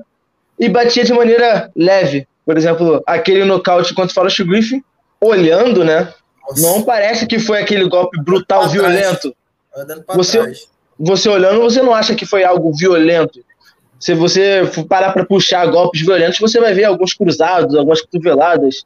Violento, Bem... cara. Violento é o Forrest Griffin ter que assistir aquilo toda vez que passa um Gente comercial com aquilo, porra. O chute no Victor né? também. Poxa, que chato. Não só tem essa luta, não. É, cara. Fica lembrando o tempo todo. Pô, tempo outra todo. coisa também. Outra coisa também que eu acho que tem gente, às vezes, que tenta diminuir, gente que não é muito fã do Anderson, né, cara? Que eu acho que no Brasil tem aquela divisão de quem é fã do Anderson e quem é fã do Vitor. As pessoas não conseguem ver que o Vitor teve a importância dele, que o é Anderson tem, teve também, a dele. Cara, aqui, do Rio, aqui no Rio acho que isso é pior, cara. Porque o Vitor é do Rio, aí a galera tenta ter essa rivalidade ainda. tem gente que fala que o chute, o chute foi um golpe de sorte, e por aí vai, né? Tem gente que, tem gente que fala que o ah, Anderson só enfrentou. Tem gente que fala, ah, o Anderson só enfrentou gato morto, escolheu luta. Só que é aquilo. Na época, na, é, eu falo, na época, os nomes que ele enfrentou podem não ser os tops como são hoje, mas eram os melhores daquela época. Então, tipo, ele não tem culpa da geração dele se os tops 3 daquela geração eram aqueles adversários, entendeu? Eu penso para, assim também. Se você parar para analisar, é, se você assistir lutas de MMA antigas, vamos botar ali 2005, 2005. E em 2000, vamos melhorar, 2000 e 2008, 2010 e você vê luta de MMA hoje. Você vai ver a diferença. Você vai ver a... muito. muito. Você vai ver o comportamento. Não tem mais Não tem não. Não tem não. No, no, você vai entrar ali, você. Ah, beleza, o Anderson Silva contra tal pessoa, brother. Pode ter certeza que não tá entrando um, um bobinho ali dentro, não. Pode ter certeza que ele é ligado, ele vai, ele vai, ele vai conseguir defender a queda, ele vai conseguir fazer, ele vai conseguir fazer uma coisa, ele vai trocar bem. Eu acho ah, que hoje dá para contar no dedo. Mesmo, rapidinho, Will. A categoria dos penas do UFC, a categoria Gabriel vai começar a lutar nos penas. Cara, tu não consegue apontar um cara ruim ali. Não consegue. Era isso que eu tava até conversando com alguns amigos meus. Eu tava até conversando com alguns amigos meus de treino. Cara, os caras falam assim: nossa, não, mas ele venceu tal pessoa. Olha quem é tal pessoa. Olha que. Entendeu? Não, é, não tem mais cara bobo. Não tem, cara. Todo mundo viu o, o Sugar Malley. Todo mundo. Quem assistiu. Ó, quem assistiu o Sugar Malley, que é o garoto prodígio. Claro. É um prodígio, muito bom, talentosíssimo. E botaram ele contra o. Quem vence, que até venceu ele, como é que é o nome dele? O Marlon Vera. Marlon Vera. Marlon Vera. Venceu, brother. Ninguém esperava, venceu. Teve lesão e tudo mais, mas venceu. Né? Venceu, brother. Tá entendendo? É isso que você tem que ver. Poxa, os caras cara, cara, que não tem mais bobinho, não. Um próprio exemplo disso é o Aldo, cara. O pessoal falando que o Aldo acabou. Mas aí você olha, o Aldo enfrentou o Holloway, Enfrentou o Volkanovski. Eu acho que, Marlon, eu acho que Marlon eu, Moraes. Mais, eu tô vendo de novo no lado uma coisa que eu tava sem ver o tempo. Que era, eu, o que eu vejo mais hoje vontade. dele é mais motivação. Mais vontade, motivação. Por exemplo, que acha a luta dele contra Peter Ian? Lutão. É, foi um lutão, mas o, o, ele, ele ia se entregando no primeiro round. Se não fosse um juiz de cabeça, tinha parado a luta ali com um golpe no corpo. Sim. Tá entendendo? E depois a gente viu como ele tá mais alinhado no box, como ele tá mudando aquele jogo dele, porque ele, poxa, cara, é aquele negócio. Você tá aqui vencendo, vencendo, vencendo, vencendo, vencendo, vencendo, vencendo, vencendo, mas tem 30 cara estudando para pegar você. Tem 30 é melhor ser mais visado, né? Sentadas assim, em todas as suas lutas, querendo ver como é que você faz, querendo saber como vai pegar você, quando você faz tal golpe, tentando defender o seu melhor golpe, e assim vai. Você tem que ficar se adaptando a todo momento. Ah, e, e, falar assim, para mim, alguns lutadores que eu acho que não podem ter derrotas questionadas, né? Tipo, ah, perdeu. É o Marlon Moraes, o próprio José Aldo, Chris Weidman e Rafael dos Anjos. Acho que são os caras que pegaram o pior que podia pegar, mano. São os caras ali que, tipo, ó, é pedreira, manda pra ele, é pedreira. Acho que não teve um tempo bom, é só tempo ruim, mano. Acho que não pegaram, não pegaram um atleta, tipo, ah, esse é mais ou menos. O mais ou menos era o cara que tava em ascensão, então, tipo, já não é mais ou menos. Entendeu? Cara, então, tipo. O Cerrudo. Ah, Cerrudo é duplo campeão, pô. Ele é duplo campeão da UFC. O Cerrudo bateu ninguém mais, ninguém menos que Demetrio Johnson, né? E bateu no mal também. Porra. Bateu mal. É o melhor lutador da categoria até hoje. Você, ah, pronto, agora vamos por aí. Um wrestling trocou bem com um cara que era só fazer striker. E nocauteou só um striker. Ele era striker. O Marlon Moraes é striker a uhum. vida toda. Então não tem essa, tipo assim, ah, aquele cara ali é grappling, ele vai querer só fazer agarrado comigo. Esqueça isso, meu amigo. Hoje, é, hoje é mínimo. O Neyman, cara, o Neyman acabou de nocautear o cara que vem do boxe. Olha, tá vendo? E, e é aquilo, cara, eu acho que os lutadores que são unidimensionais hoje são um número mínimo, tipo o Demer, é, os caras que só fazem uma coisa. O Charles, por exemplo, tá evoluindo bastante. O Rodolfo, cara, o Rodolfo Vieira, que Trocou é, todo mundo, todo mundo conhece o jiu-jitsu, ele perdeu a última luta praticamente em pé. Por mais que ele tenha sido finalizado, né? É, o começo do, da, daquela derrota foi em pé. Ele, você vê a evolução monstra, né? Ele se internou para treinar boxe e, e demonstrou a evolução. Também. Poxa, o Charles do Bronx aí nessa última, nessa luta dele, cara, eu fiquei impressionado de verdade. Ele mostrou seu coração. Né? Ele. Pô, perfeito. Coração, mostrou a trocação e mostrou o trabalho de jiu-jitsu. E o Charles, Gabriel, também é um cara que começou bem cedo, né? Você olha, o Charles hoje tem 32, sei lá, 30 anos. A quantidade de luta que ele tem, e deve ter o quê? 7 anos no UFC. Então, tipo assim, é um cara novo que, que se mais. manteve ali. Acho que ele tem 11 anos de UFC, cara. Eu acho que ele tem 11. mais, ele tem muito tempo. Ele tem muito tempo de UFC. Aí, e, e é um moleque novo. E é um moleque novo. E nunca foi demitido. Tipo, não foi aquele caso de sair e voltar, não que isso seja desmérito. Mas, cara, mas é sempre se manteve se ali. Se você prestar atenção, é, eles pegam eles pegam alguns brasileiros para tentar fazer escada, entende? Para outras pessoas. E o caso do Charles do Bronx foi isso. Se você usar, pegar os lutadores dele, tentaram usar o Charles do Bronx como escada, só que ele foi lá e venceu os caras. Foi muito porteirão ali da categoria. Isso. Tanto que ele ficou um tempão, cara. Ele ficou até é 11 anos para conseguir disputar um cinturão. E vinda de é vitória. É igual, é igual o Derek Bronson. Né? Derek, o Derek Bronson é aquele mau porteiro. Para os caras que eles querem botar os caras que eles querem botar para ele, os novos, né, querem botar para subir em cima dele, ele ganha. Melhor os porteiro caras... malvado, viu? Oi? porteiro malvado. É, Derek, Derek Bronson é o cara da é o porteiro do mal, mano. Todo mundo que botam achando que ele vai Mas, sucumbir, ele acaba vencendo. Eu fico de cara com esse cara. Tem umas que luta que é, todo mundo fala que ele vai ganhar, aí ele vai e não ganha. Aí quando luta que todo mundo fala, não, ele vai perder agora, acabou pra, ele, não sei o que ele vai lá e ganha. Pra mim, o Gustavson que é assim, cara. O Gustavson, quando você cria muita expectativa, ele acaba perdendo, mesmo lutando bem. É verdade, e quando você acha que ele vai ganhar bem, ele vai e perde, tá ligado? Poxa, caramba, você falou Gustavo agora, eu só lembrei de Gustavo versus John Jones. Poxa, olha a luta. Os camadas ganham o prêmio do Hall da Fama por isso. O Gustavson contra o Comier, cara. Ele bateu bastante no Comier, mas acabou perdendo a luta. Enquanto o Anthony Johnson, acho que o pessoal esperava muito e acabou aquele, sendo uma aquele, luta. Ali vende a luta caro, viu? Aquele ali vendeu a derrota cara. Vendeu. Eu gosto dele. Vou passar aqui no chat mais uma vez, galera. Antes de a gente fechar nosso bate-papo aí, que já vai chegando a uma hora e 17. Aqui, ó. O amigo Reinaldo, vitória certa, falando da Meu brother, olha o campeão da África aí, ó. Olha o campeão da África. Vamos marcar um bate-papo também, galera. Campeão Conhecer um evento novo. Vamos conhecer esse evento que a gente tá meio que por fora, mas vamos, vamos bater esse papo. Ó, o Gugu já fechou aqui o bate-papo. Valeu, Gugu. Vamos Aê, show de bola. Conversar. Aqui é Igor Siqueira, se não me engano, é lutador também. Lutador Igor Siqueira, sinistro. Chegou agora há pouco lá na Pitbull Brothers. Maneiro. Moleque talentosíssimo. 5-7 aí, sinistro. Tem cinturão também lá fora. Show de bola. Gabriel vai dar show com certeza. Igor, vamos entrar em contato também, vamos bater um papo em geral que tá aparecendo que é lutador. Tem tempo ruim não, aqui não, cara. A gente conversa com geral.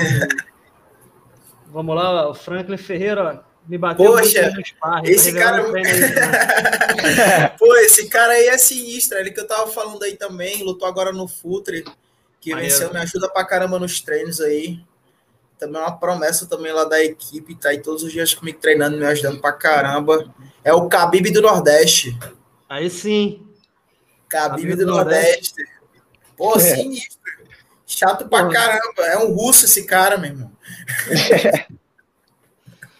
Vou marcar um bate-papo também, Frank. Não ficar de olho pra gente marcar um bate-papo com toda essa galera que tá aparecendo aí da Pitbull Brothers. Mais um comentário aqui do Ricardo Pitbull. Gabriel é mais que um professor, é um bom amigo. Obrigado, Isso é bom de ouvir, né, cara? Isso é bom de ouvir, né, Gabriel? Pô, fico feliz pra caramba, cara.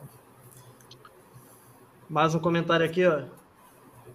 Gabriel é um cara que tem muito futuro no MMA. Sua determinação e sua animação na academia é surreal. Gratidão, meu brother. Tamo junto. Aqui é o Snard. Mandou um abraço também pra galera. Bem-vindo ao canal. E aí, brother? E o Jean, o Jean Patolino mandou aqui, ó. Gostei do cabelo do Gabriel. Aí, ó, lutador também da África, hein? É. Pô, usava assim também, cara. Usava assim também, ninguém falava nada. Pô, Jean também lutou agora há pouco na África também. Talentosíssimo. Também contratado do, UFC, do UFC. Ele também é do UFC. Maneiro. Vão aparecer também para bater um papo aí com o Jean. Agora, para a gente fechar nosso bate-papo, Gabriel, eu queria seu palpite para as lutas de mais tarde. Brian Ortega e Vukanovski e Tchevchenko contra a Laura Murphy pelo cinturão de UFC. Eu gosto muito do Ortega. Também. Gosto muito dele. Eu torço por ele. Torcer, eu torço por ele. Mas eu, eu acho que quem vai levar a luta, a luta vai ser o Volkanovski. Tô contigo. Mas eu torço por ele. Eu torço por, pela pessoa que ele é. Pelo que ele passa, né? E, mas creio que quem vai ganhar a luta vai ser o Volkanovski. E a luta da Tchevchenko, tem o que comentar? Tem não, cara. a mulher é vai ter, é, é, como foi já foi dito, né, cara? Vai ter que casar Valentina versus Amanda uma vez por ano, é, ou de dois em dois anos. É o jeito. Pô, é o Patrício e o Patrick tinha que levar a Valentina para dar um treino aí, cara. Porque a Valentina ela conhece um montão de academia para dar treino, porra. Imagina ela agregar pra galera. Ela, ela, ela, fica indo, né? Conhecendo as academias, ela faz camp em todo. Ela não tem equipe, equipe fixa, né? Ela fica toda hora indo numa academia ou outra. E ela reside no Peru, que é aqui perto, porra. Pra ela é tranquilo. Poxa, ela é gostosa de treinar com a gente. Tem gente pra trocar uma porrada com ela. A, a mulher bate muito, a mulher finaliza, a mulher dá tiro, a mulher dá, dança balé e fala três línguas. Ela, é, ela é, uma, ela é uma super heroína, cara. Ela não é uma pessoa é, normal. É a mulher maravilha. Valentina realmente é foda. Só a mandinha mesmo pra parar ali, viu? Tem jeito não. E tu, cara, William, quer o palpite, cara, pra mais tarde? Cara, eu acho que o Ortega acaba levando, mano, porque eu acho que o Volkanovski, com esse jogo de pressão colado, o Ortega, que é do jiu-jitsu também, né, cara, de finalização, eu acho que vai ser até menos pior do que ficar trocando. Eu, eu acho, que ele oferece. pro Ortega trocar. Trocar, manter o Não. boxe alinhado, que eu acho que é isso que ele vai tentar fazer. Mas eu, eu acho que o Volkanovski vai. Eu acho que o Volkanovski vai colar.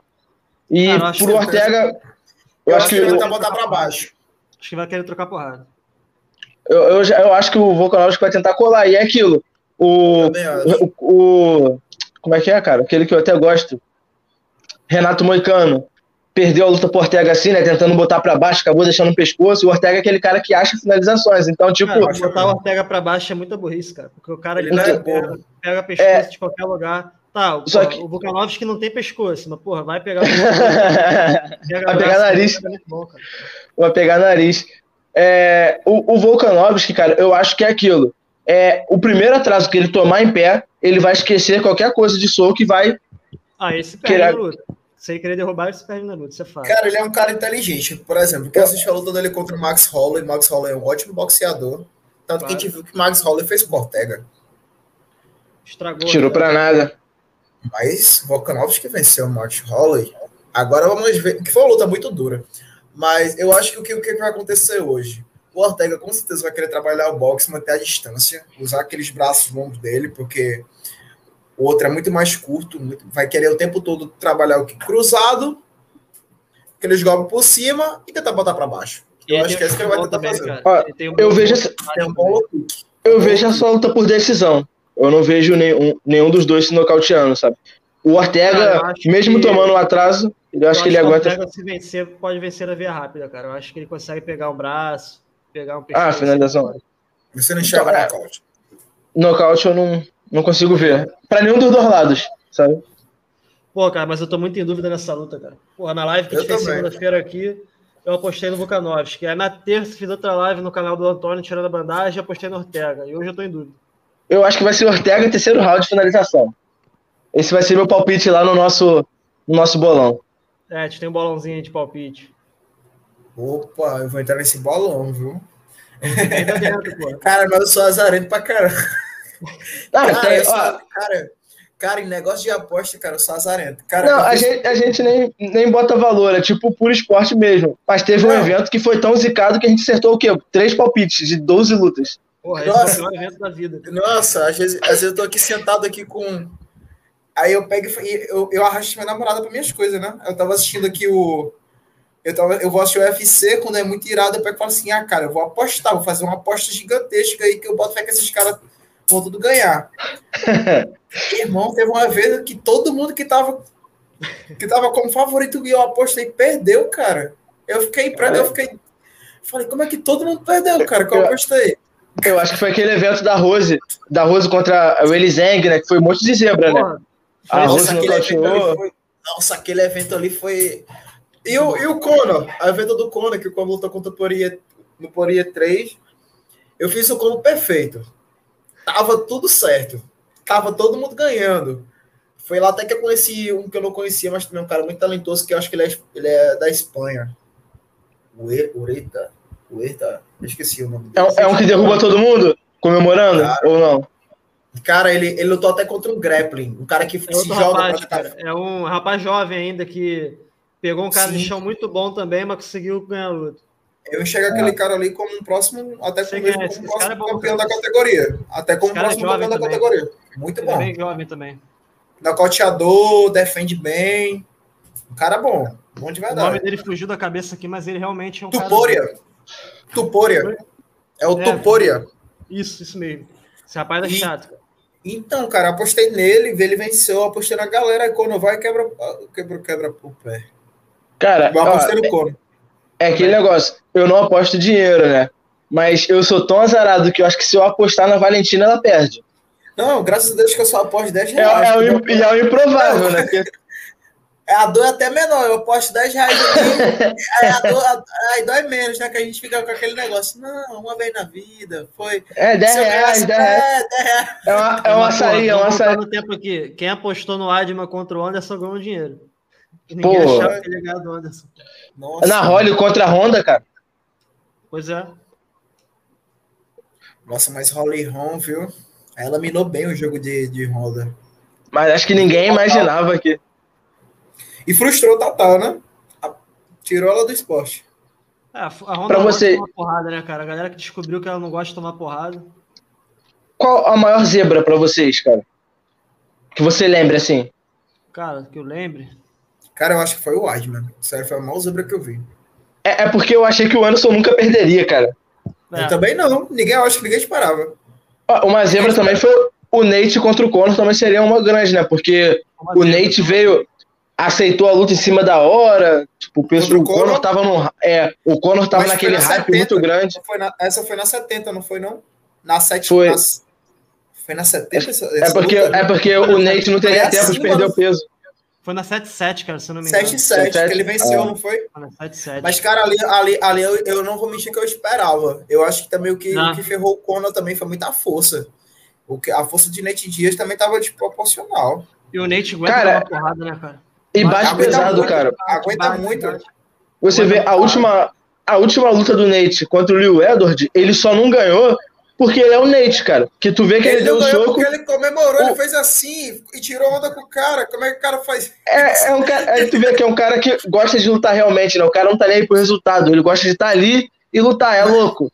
É doido. Mas é isso que faz ele vender. Ele não liga Sim. pro resultado.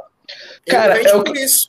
É o que eu falo, eu falo com o Igor, que o Nate e o Nick, eles não são personagens. Eles são aquilo ali em qualquer lugar, tá ligado? Tipo, eles são autênticos, eles são aquelas pessoas. E você vê, tipo, não tem. Não é, não é igual o Kobe Covington, o cara que, ah, vou ofender sua mãe para poder vender aquilo. O Nick e o Nate, se eles ofenderem sua mãe, é porque eles realmente quiseram ofender, mano. Sabe? Aquele bagulho. Ah, não é para vender jornal, não. Eu vou ofender, eu vou ofender sua mãe no privado, na rede pública, na rua. Onde for. Eles estão nem aí, cara. Estão nem aí. Ah, ele Pô, fumando maconha na coletiva de imprensa, Pô, cara. O irmão dele fazia isso quando tudo era proibido. E tá aí. Tomou uma suspensão, tá voltando agora. Cinco anos, cara. Seis é, anos. Essa, essa, suspensão de cinco anos porque ele foi reincidente, mas, pra, a meu ver, cara, é. A suspensão. Foi exagerado. Eu também não, foi exagerado. Eu também, não, eu acho totalmente porque exagerado. Foi uso recreativo, né, cara? Porque, tipo assim. O, outros atletas, cara, acho que o Verdun, entre outros, foram pegos com doping, tipo, que melhora a performance não, e pegaram dois anos. O Wolverine, cara. O Wolverine foi pego por mais de 10 substâncias diferentes. E Lochol também foi e pego. Pegam, só dois anos. Foi pego por dois anos. Então, tipo, o cara que pega uma coisa que eu acho que não, não dá benefício para ele. O próprio, acho que até um dos próprios dopings do John Jones, cara. Um dos dopings do John Jones é, provou que, tipo, bene, é, é, o doping burro. Tipo, benefício nenhum pro atleta, só prejuízo. E mesmo assim eles ainda ganham um gancho, né? É, porque os atletas de MMA hoje em dia usam mais a questão do, do canabidiol, do CBD, né? Que é para lesão. E etc, etc. Eu acho que até o, o Nate Dias falou sobre isso. No, Sim. Porque ele, porque ele pega o cigarro e, e fuma, né? Perguntaram se era realmente maconha. Ele falou, não, aqui não tem maconha, mas não tem o princípio ativo alucinógeno, que é o THC, aqui só tem o CBD. Tipo, ele falou sobre isso em nas coletivas é, de, de imprensa. Sim, sim. Mas, tipo, cara, você vê pessoas que fazem coisas bem mais radicais tomando punições dois anos, um ano. Pois é. Não, não Mas, tem um, um, equilíbrio, né? Nessa, eu acho nessa... que teve um atleta, teve um atleta que entrou no UFC assim que foi contratado. Foi brasileiro, eu esqueci o nome dele. Assim que ele foi contratado, ele tomou suspensão. Acho que foi o Viking, testaram... Esqueci o nome dele, cara. É um brasileiro. Russo, é, sei que, que é, um, um, ele, é campeão, ele foi campeão na Rússia. Foi campeão na Rússia. Acho que é peso pesado ele, né? Tem peso pesado. Meio pesado. Eu acho, pesado. Que, eu acho que sim. Eu acho é, que sim. Cara, cara, cara ele e... rodou, cara. Acabou a suspensão dele, ele rodou. Ele vai pegar a luta agora fora do UFC. Rodou de novo? Rodou. Uh, e agora, meio que fugindo um pouco do assunto que a gente tá falando, cara, que eu sempre lembro desse lutador. Nós falamos, eu acabei de não, não acabei não botando ele no assunto, que é um atleta muito completo, mas que o pessoal que assiste MMA há, sei lá, oito anos não conhece, né? Até um amigo meu, conversando com ele, eu falei, pô, cara, eu gosto de fulano de tal, ele não sabia quem era Dominic Cruz. Que é isso? É porque é aquele. É, o, pessoal, o pessoal que assiste há menos tempo, tipo, quando pegou o Dominic Cruz, ele já estava lesionado. Então, tipo, era o Barão, que estava ali assumindo o cinturão, né? Renan Barão tá e... com a gente.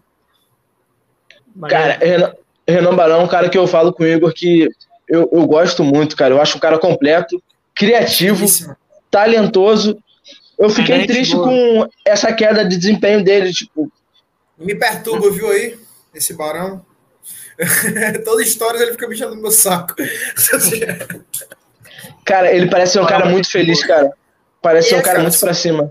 Super humilde também, super gente fina, conversa com todo mundo. Ajuda muitas pessoas, ajuda muita galera no treino. Isso que eu falo. É um treino difícil? Dá volta por cima, né, cara? É, cara, é um cara muito experiente, tem muita noção de muita coisa, sabe muita coisa também, tem muita, é muita coisa para você aprender com ele. É um cara que te passa muita, é muita experiência, né, cara? São anos e anos de luta. Porra, o Barão deve é, ter quanto em off? Mais de 80 quilos. Né? O Barão é forte pra cacete. Eu acho que ele se mantém com 78, 80, no máximo 81, eu acho. É bem forte. Aí. Pra bater bem, Agora mesmo? Ele, bate... ele bate mesmo? Agora mesmo. É pode? Como é que pode? Mas, 80 para mim. Mas, mas você vê que era uma perca de peso que você vê que era uma coisa alarmante, você vê que era. Ah, ele teve muito problema com isso, né, Eu acho que muita coisa que prejudicou o Barão foi assim. Ele até mesmo comenta sobre isso, que foi o grande corte de peso, o excesso. É, não tem jeito. Tive os caras fazendo uns cortes absurdos, né, cara? Eu fiquei sabendo. Tibal. 30 quilos.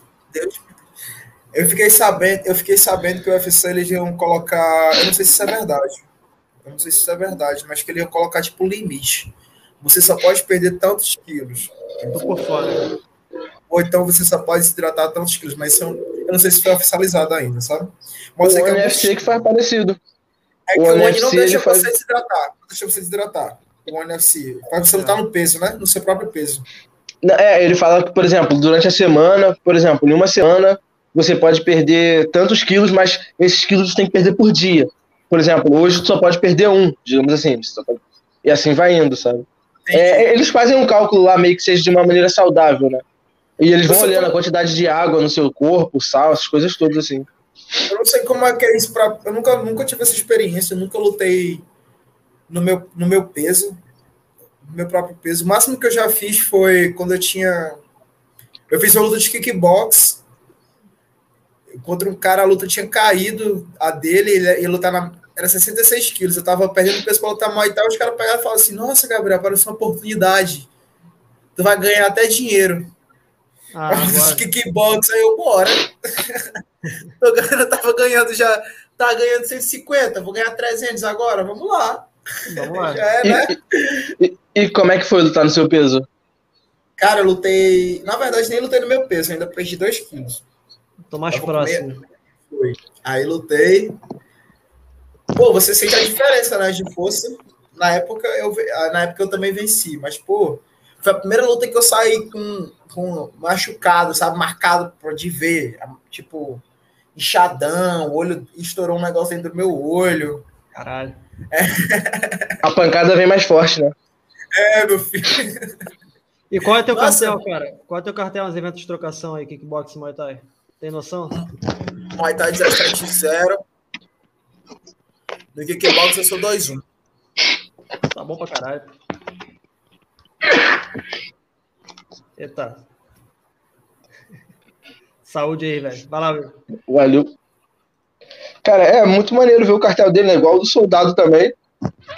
Desculpa, gente. O soldado aqui que, é tá referência. Que ganhou na, em Abu Dhabi, né?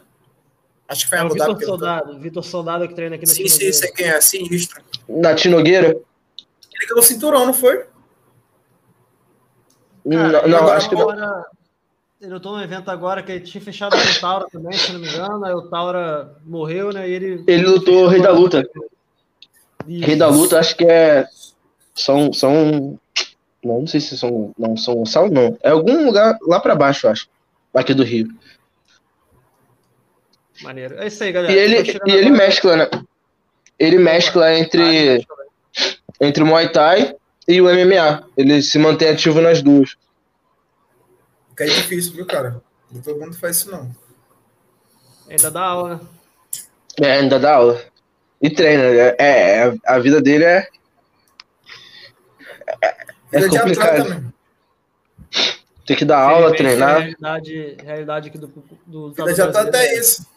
A minha mas é eu, mas eu estudar, dar aula. É mas eu acredito que com essas quantidades maiores de evento, cara, é, surgindo, né? Espero que surja cada vez mais. Eu acho que, sei lá, pensando, né, positivo, em dois anos o atleta consiga fazer, sei lá, quatro, seis lutas, já seja o suficiente para começar a ter visibilidade para outros lugares. Então, tipo assim, o que atletas demoravam dez anos para conseguir, eu acho que hoje um atleta consegue em cinco anos, talvez três, sabe, ter essa visibilidade, de acordo com, com o decorrer de cada luta, né, claro. Mas, tipo, conseguindo manter essa média de fazer uns três eventos diferentes no Brasil por ano, como o Gabriel mesmo já fez, né? E tem outros lutadores que fazem, eu acho que em dois anos, dependendo dos resultados, você já consegue, tipo, tá bem no Brasil em si, sabe? No cenário nacional. Então, você tipo. Já fica mais conhecido, né? É, podemos ver o Gabriel. O Gabriel vai fazer 21 agora, quem sabe o Gabriel com 24. Até lá o cartel já deve. Já consiga alcançar as 10 lutas, ou até mais, sabe? Imagina, Gabriel daqui a alguns anos com 10-1, chegando numa organização grande, né? Como você se vê, Gabriel, num período, é, essa pergunta que eu vou te fazer, futuramente, quando a gente bater esse papo de novo, a gente analisar como você se vê daqui a um período de curto a médio prazo? O Gabriel de hoje, com arredondando 21 anos, 2-1 na carreira, como você se vê daqui a um curto prazo curto médio prazo, eu digo levando em consideração ao tamanho que sua carreira pode ter. Então, tipo, podem ser três anos, sabe? Cara, meu, meu foco, né, meu objetivo, meu sonho é conseguir chegar, no, chegar buscar um evento internacional, buscar um, um UFC, um Bellator, fazer sucesso nesse evento, construir uma carreira, ficar conhecido, porque eu não penso somente no, na questão financeira, mas sim também numa questão de legado. Eu quero construir meu nome, eu quero marcar, marcar meu nome no esporte. Quero que as pessoas lembrem de mim pelo meu nome. Gabriel Ramos, pô, atrás de MMA. Ele fez isso, isso e isso. E eu acho que nos próximos anos, dependente de como vai ser o resultado das minhas lutas, tenho fé que em, meu plano que eu coloco assim bem distante, uns quatro, uns quatro anos aí, quem sabe, a gente está lá fazendo espetáculo lá fora dando show lá fora. Então, ó, Gabriel, daqui a um curto, médio prazo, nós vamos Quem estar de volta. Antes, né? Quem sabe antes? Quem sabe? Então, daqui a um curto, médio prazo, eu espero que a gente possa estar de volta. Você comentando o quanto você cresceu, o quanto você conseguiu conquistar daqui para frente, e a gente contando para você, né, as histórias que nós vivemos aqui com outros atletas nesse período e o quanto nós conseguimos crescer também. Então, desejamos para você e para todos os outros atletas né, que passaram, que vão passar, ou que têm interesse de passar por aqui, todo sucesso e o nosso apoio, né, cara? Nós somos fãs incondicionais, vibramos como vibramos com futebol e vamos sempre tentar levar o MMA nacional lá pro topo, ainda mais os atletas, né, cara? Então, sucesso e o que precisar da gente, tamo junto. Gratidão, meu amigo. Eu fiquei muito feliz pelo convite de vocês, é muito bom ter esse reconhecimento, é, poder participar disso, poder falar um pouco da minha história e do, do que eu quero construir ainda, né, do que eu planejo, do que eu estou buscando. Fico muito feliz, é muito importante aí, na, principalmente quem está começando a carreira, ajuda bastante na visibilidade dos atletas e vocês são cruciais nisso também. Não, não é só eu que estou ajudando vocês, vocês estão me ajudando bastante. Vocês não têm noção. Gratidão total aí, meus amigos. É isso, Gabriel. A gente vai chegando no final do bate-papo agora. Usa esse tempinho, cara, para falar dos seus patrocinadores, mais o que você quiser aí. A palavra é tua. Vamos lá. É, galera, eu quero agradecer também aos meus apoiadores. Eu tenho o Denis Maurício, que é meu fisioterapeuta. Eu tenho a teacher Rosana, que é minha professora de inglês, que está me ajudando bastante. Quem é atleta, principalmente MMA, sabe quando a gente precisa falar inglês e ela me ajuda bastante com as aulas. Tem o Frank Suplementos, que, que me ajuda com toda a minha suplementação. Temos também o. Temos a Pitbull Brothers, né, que está sendo que é minha equipe, que é minha casa, que é minha família. Eu tenho o Anderson, Anderson que é hipnólogo, ele também faz todo o trabalho de coach mental comigo, me ajuda Legal. bastante, bastante mesmo. É, quem é atleta sabe o quanto a gente precisa estar com o emocional em dia lá, e o quanto é importante estar com a cabeça no lugar, com as ideias no lugar, fluindo, para você conseguir alcançar seu objetivo. Isso também é muito importante. Deixa eu só passar mais algum, alguns apoiadores meus aqui, só um minutinho. Perfeito. Vamos lá. Eu quero agradecer também a Best Nutri, que faz toda a minha dieta, que é o Chicão Freitas, que cuida da minha dieta, não só da minha, mas também de vários outros atletas, ele que me, que me faz chegar bem forte e preparado na, nas minhas lutas também fisicamente. A Elo Faro, que é minha preparadora física, que está ali o tempo todo, me mandando treino, me ajudando, cuidando, vendo minha frequência cardíaca, vendo como é que está meu corpo. Ela também é crucial nessa, nessa minha preparação. Também quero agradecer também a GM Fitness, que é, um, que é uma academia aqui próxima, aqui, aqui mesmo, Natal, onde eu faço minha preparação física, física eles me disponibilizam todo o espaço para eu ficar usando.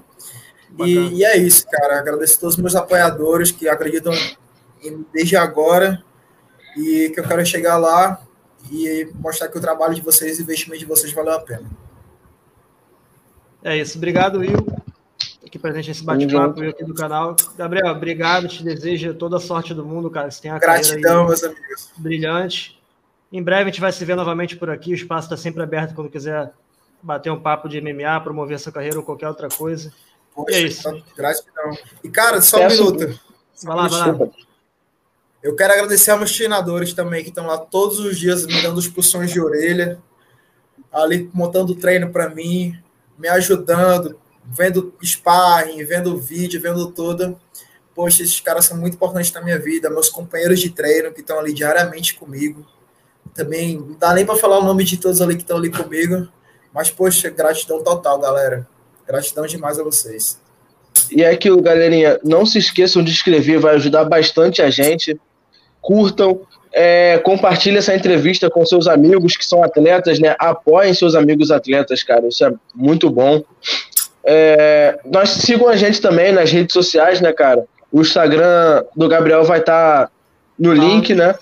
Se vocês querem saber um pouco mais sobre o caso do John Jones, né, o que nós conseguimos apurar sobre, tem também no link da bio. Tem também o palpitão sobre o evento do UFC que vai acontecer hoje, cara. É por volta de que horas, Igor, que vai estar acontecendo no UFC hoje? 7h15. Um evento muito top, cara. Tipo, muito interessante de ver. Então, assistam lá o vídeo para você ver o que tá por vir, né, cara, desse evento muito interessante. O Gabriel deixou o palpite dele já. Assista qual foi o palpite do Igor e de outros parceiros. Tamo junto, galera. Valeu, galera. Tamo junto. Dia 16, dia 16 tô entrando em ação novamente aí. Se preparem pro show. Tamo junto. Valeu, galera. Valeu, chat. Valeu, galera. Muito obrigado aí. Comparecer aqui. Os, hey. Até a próxima. Nossa.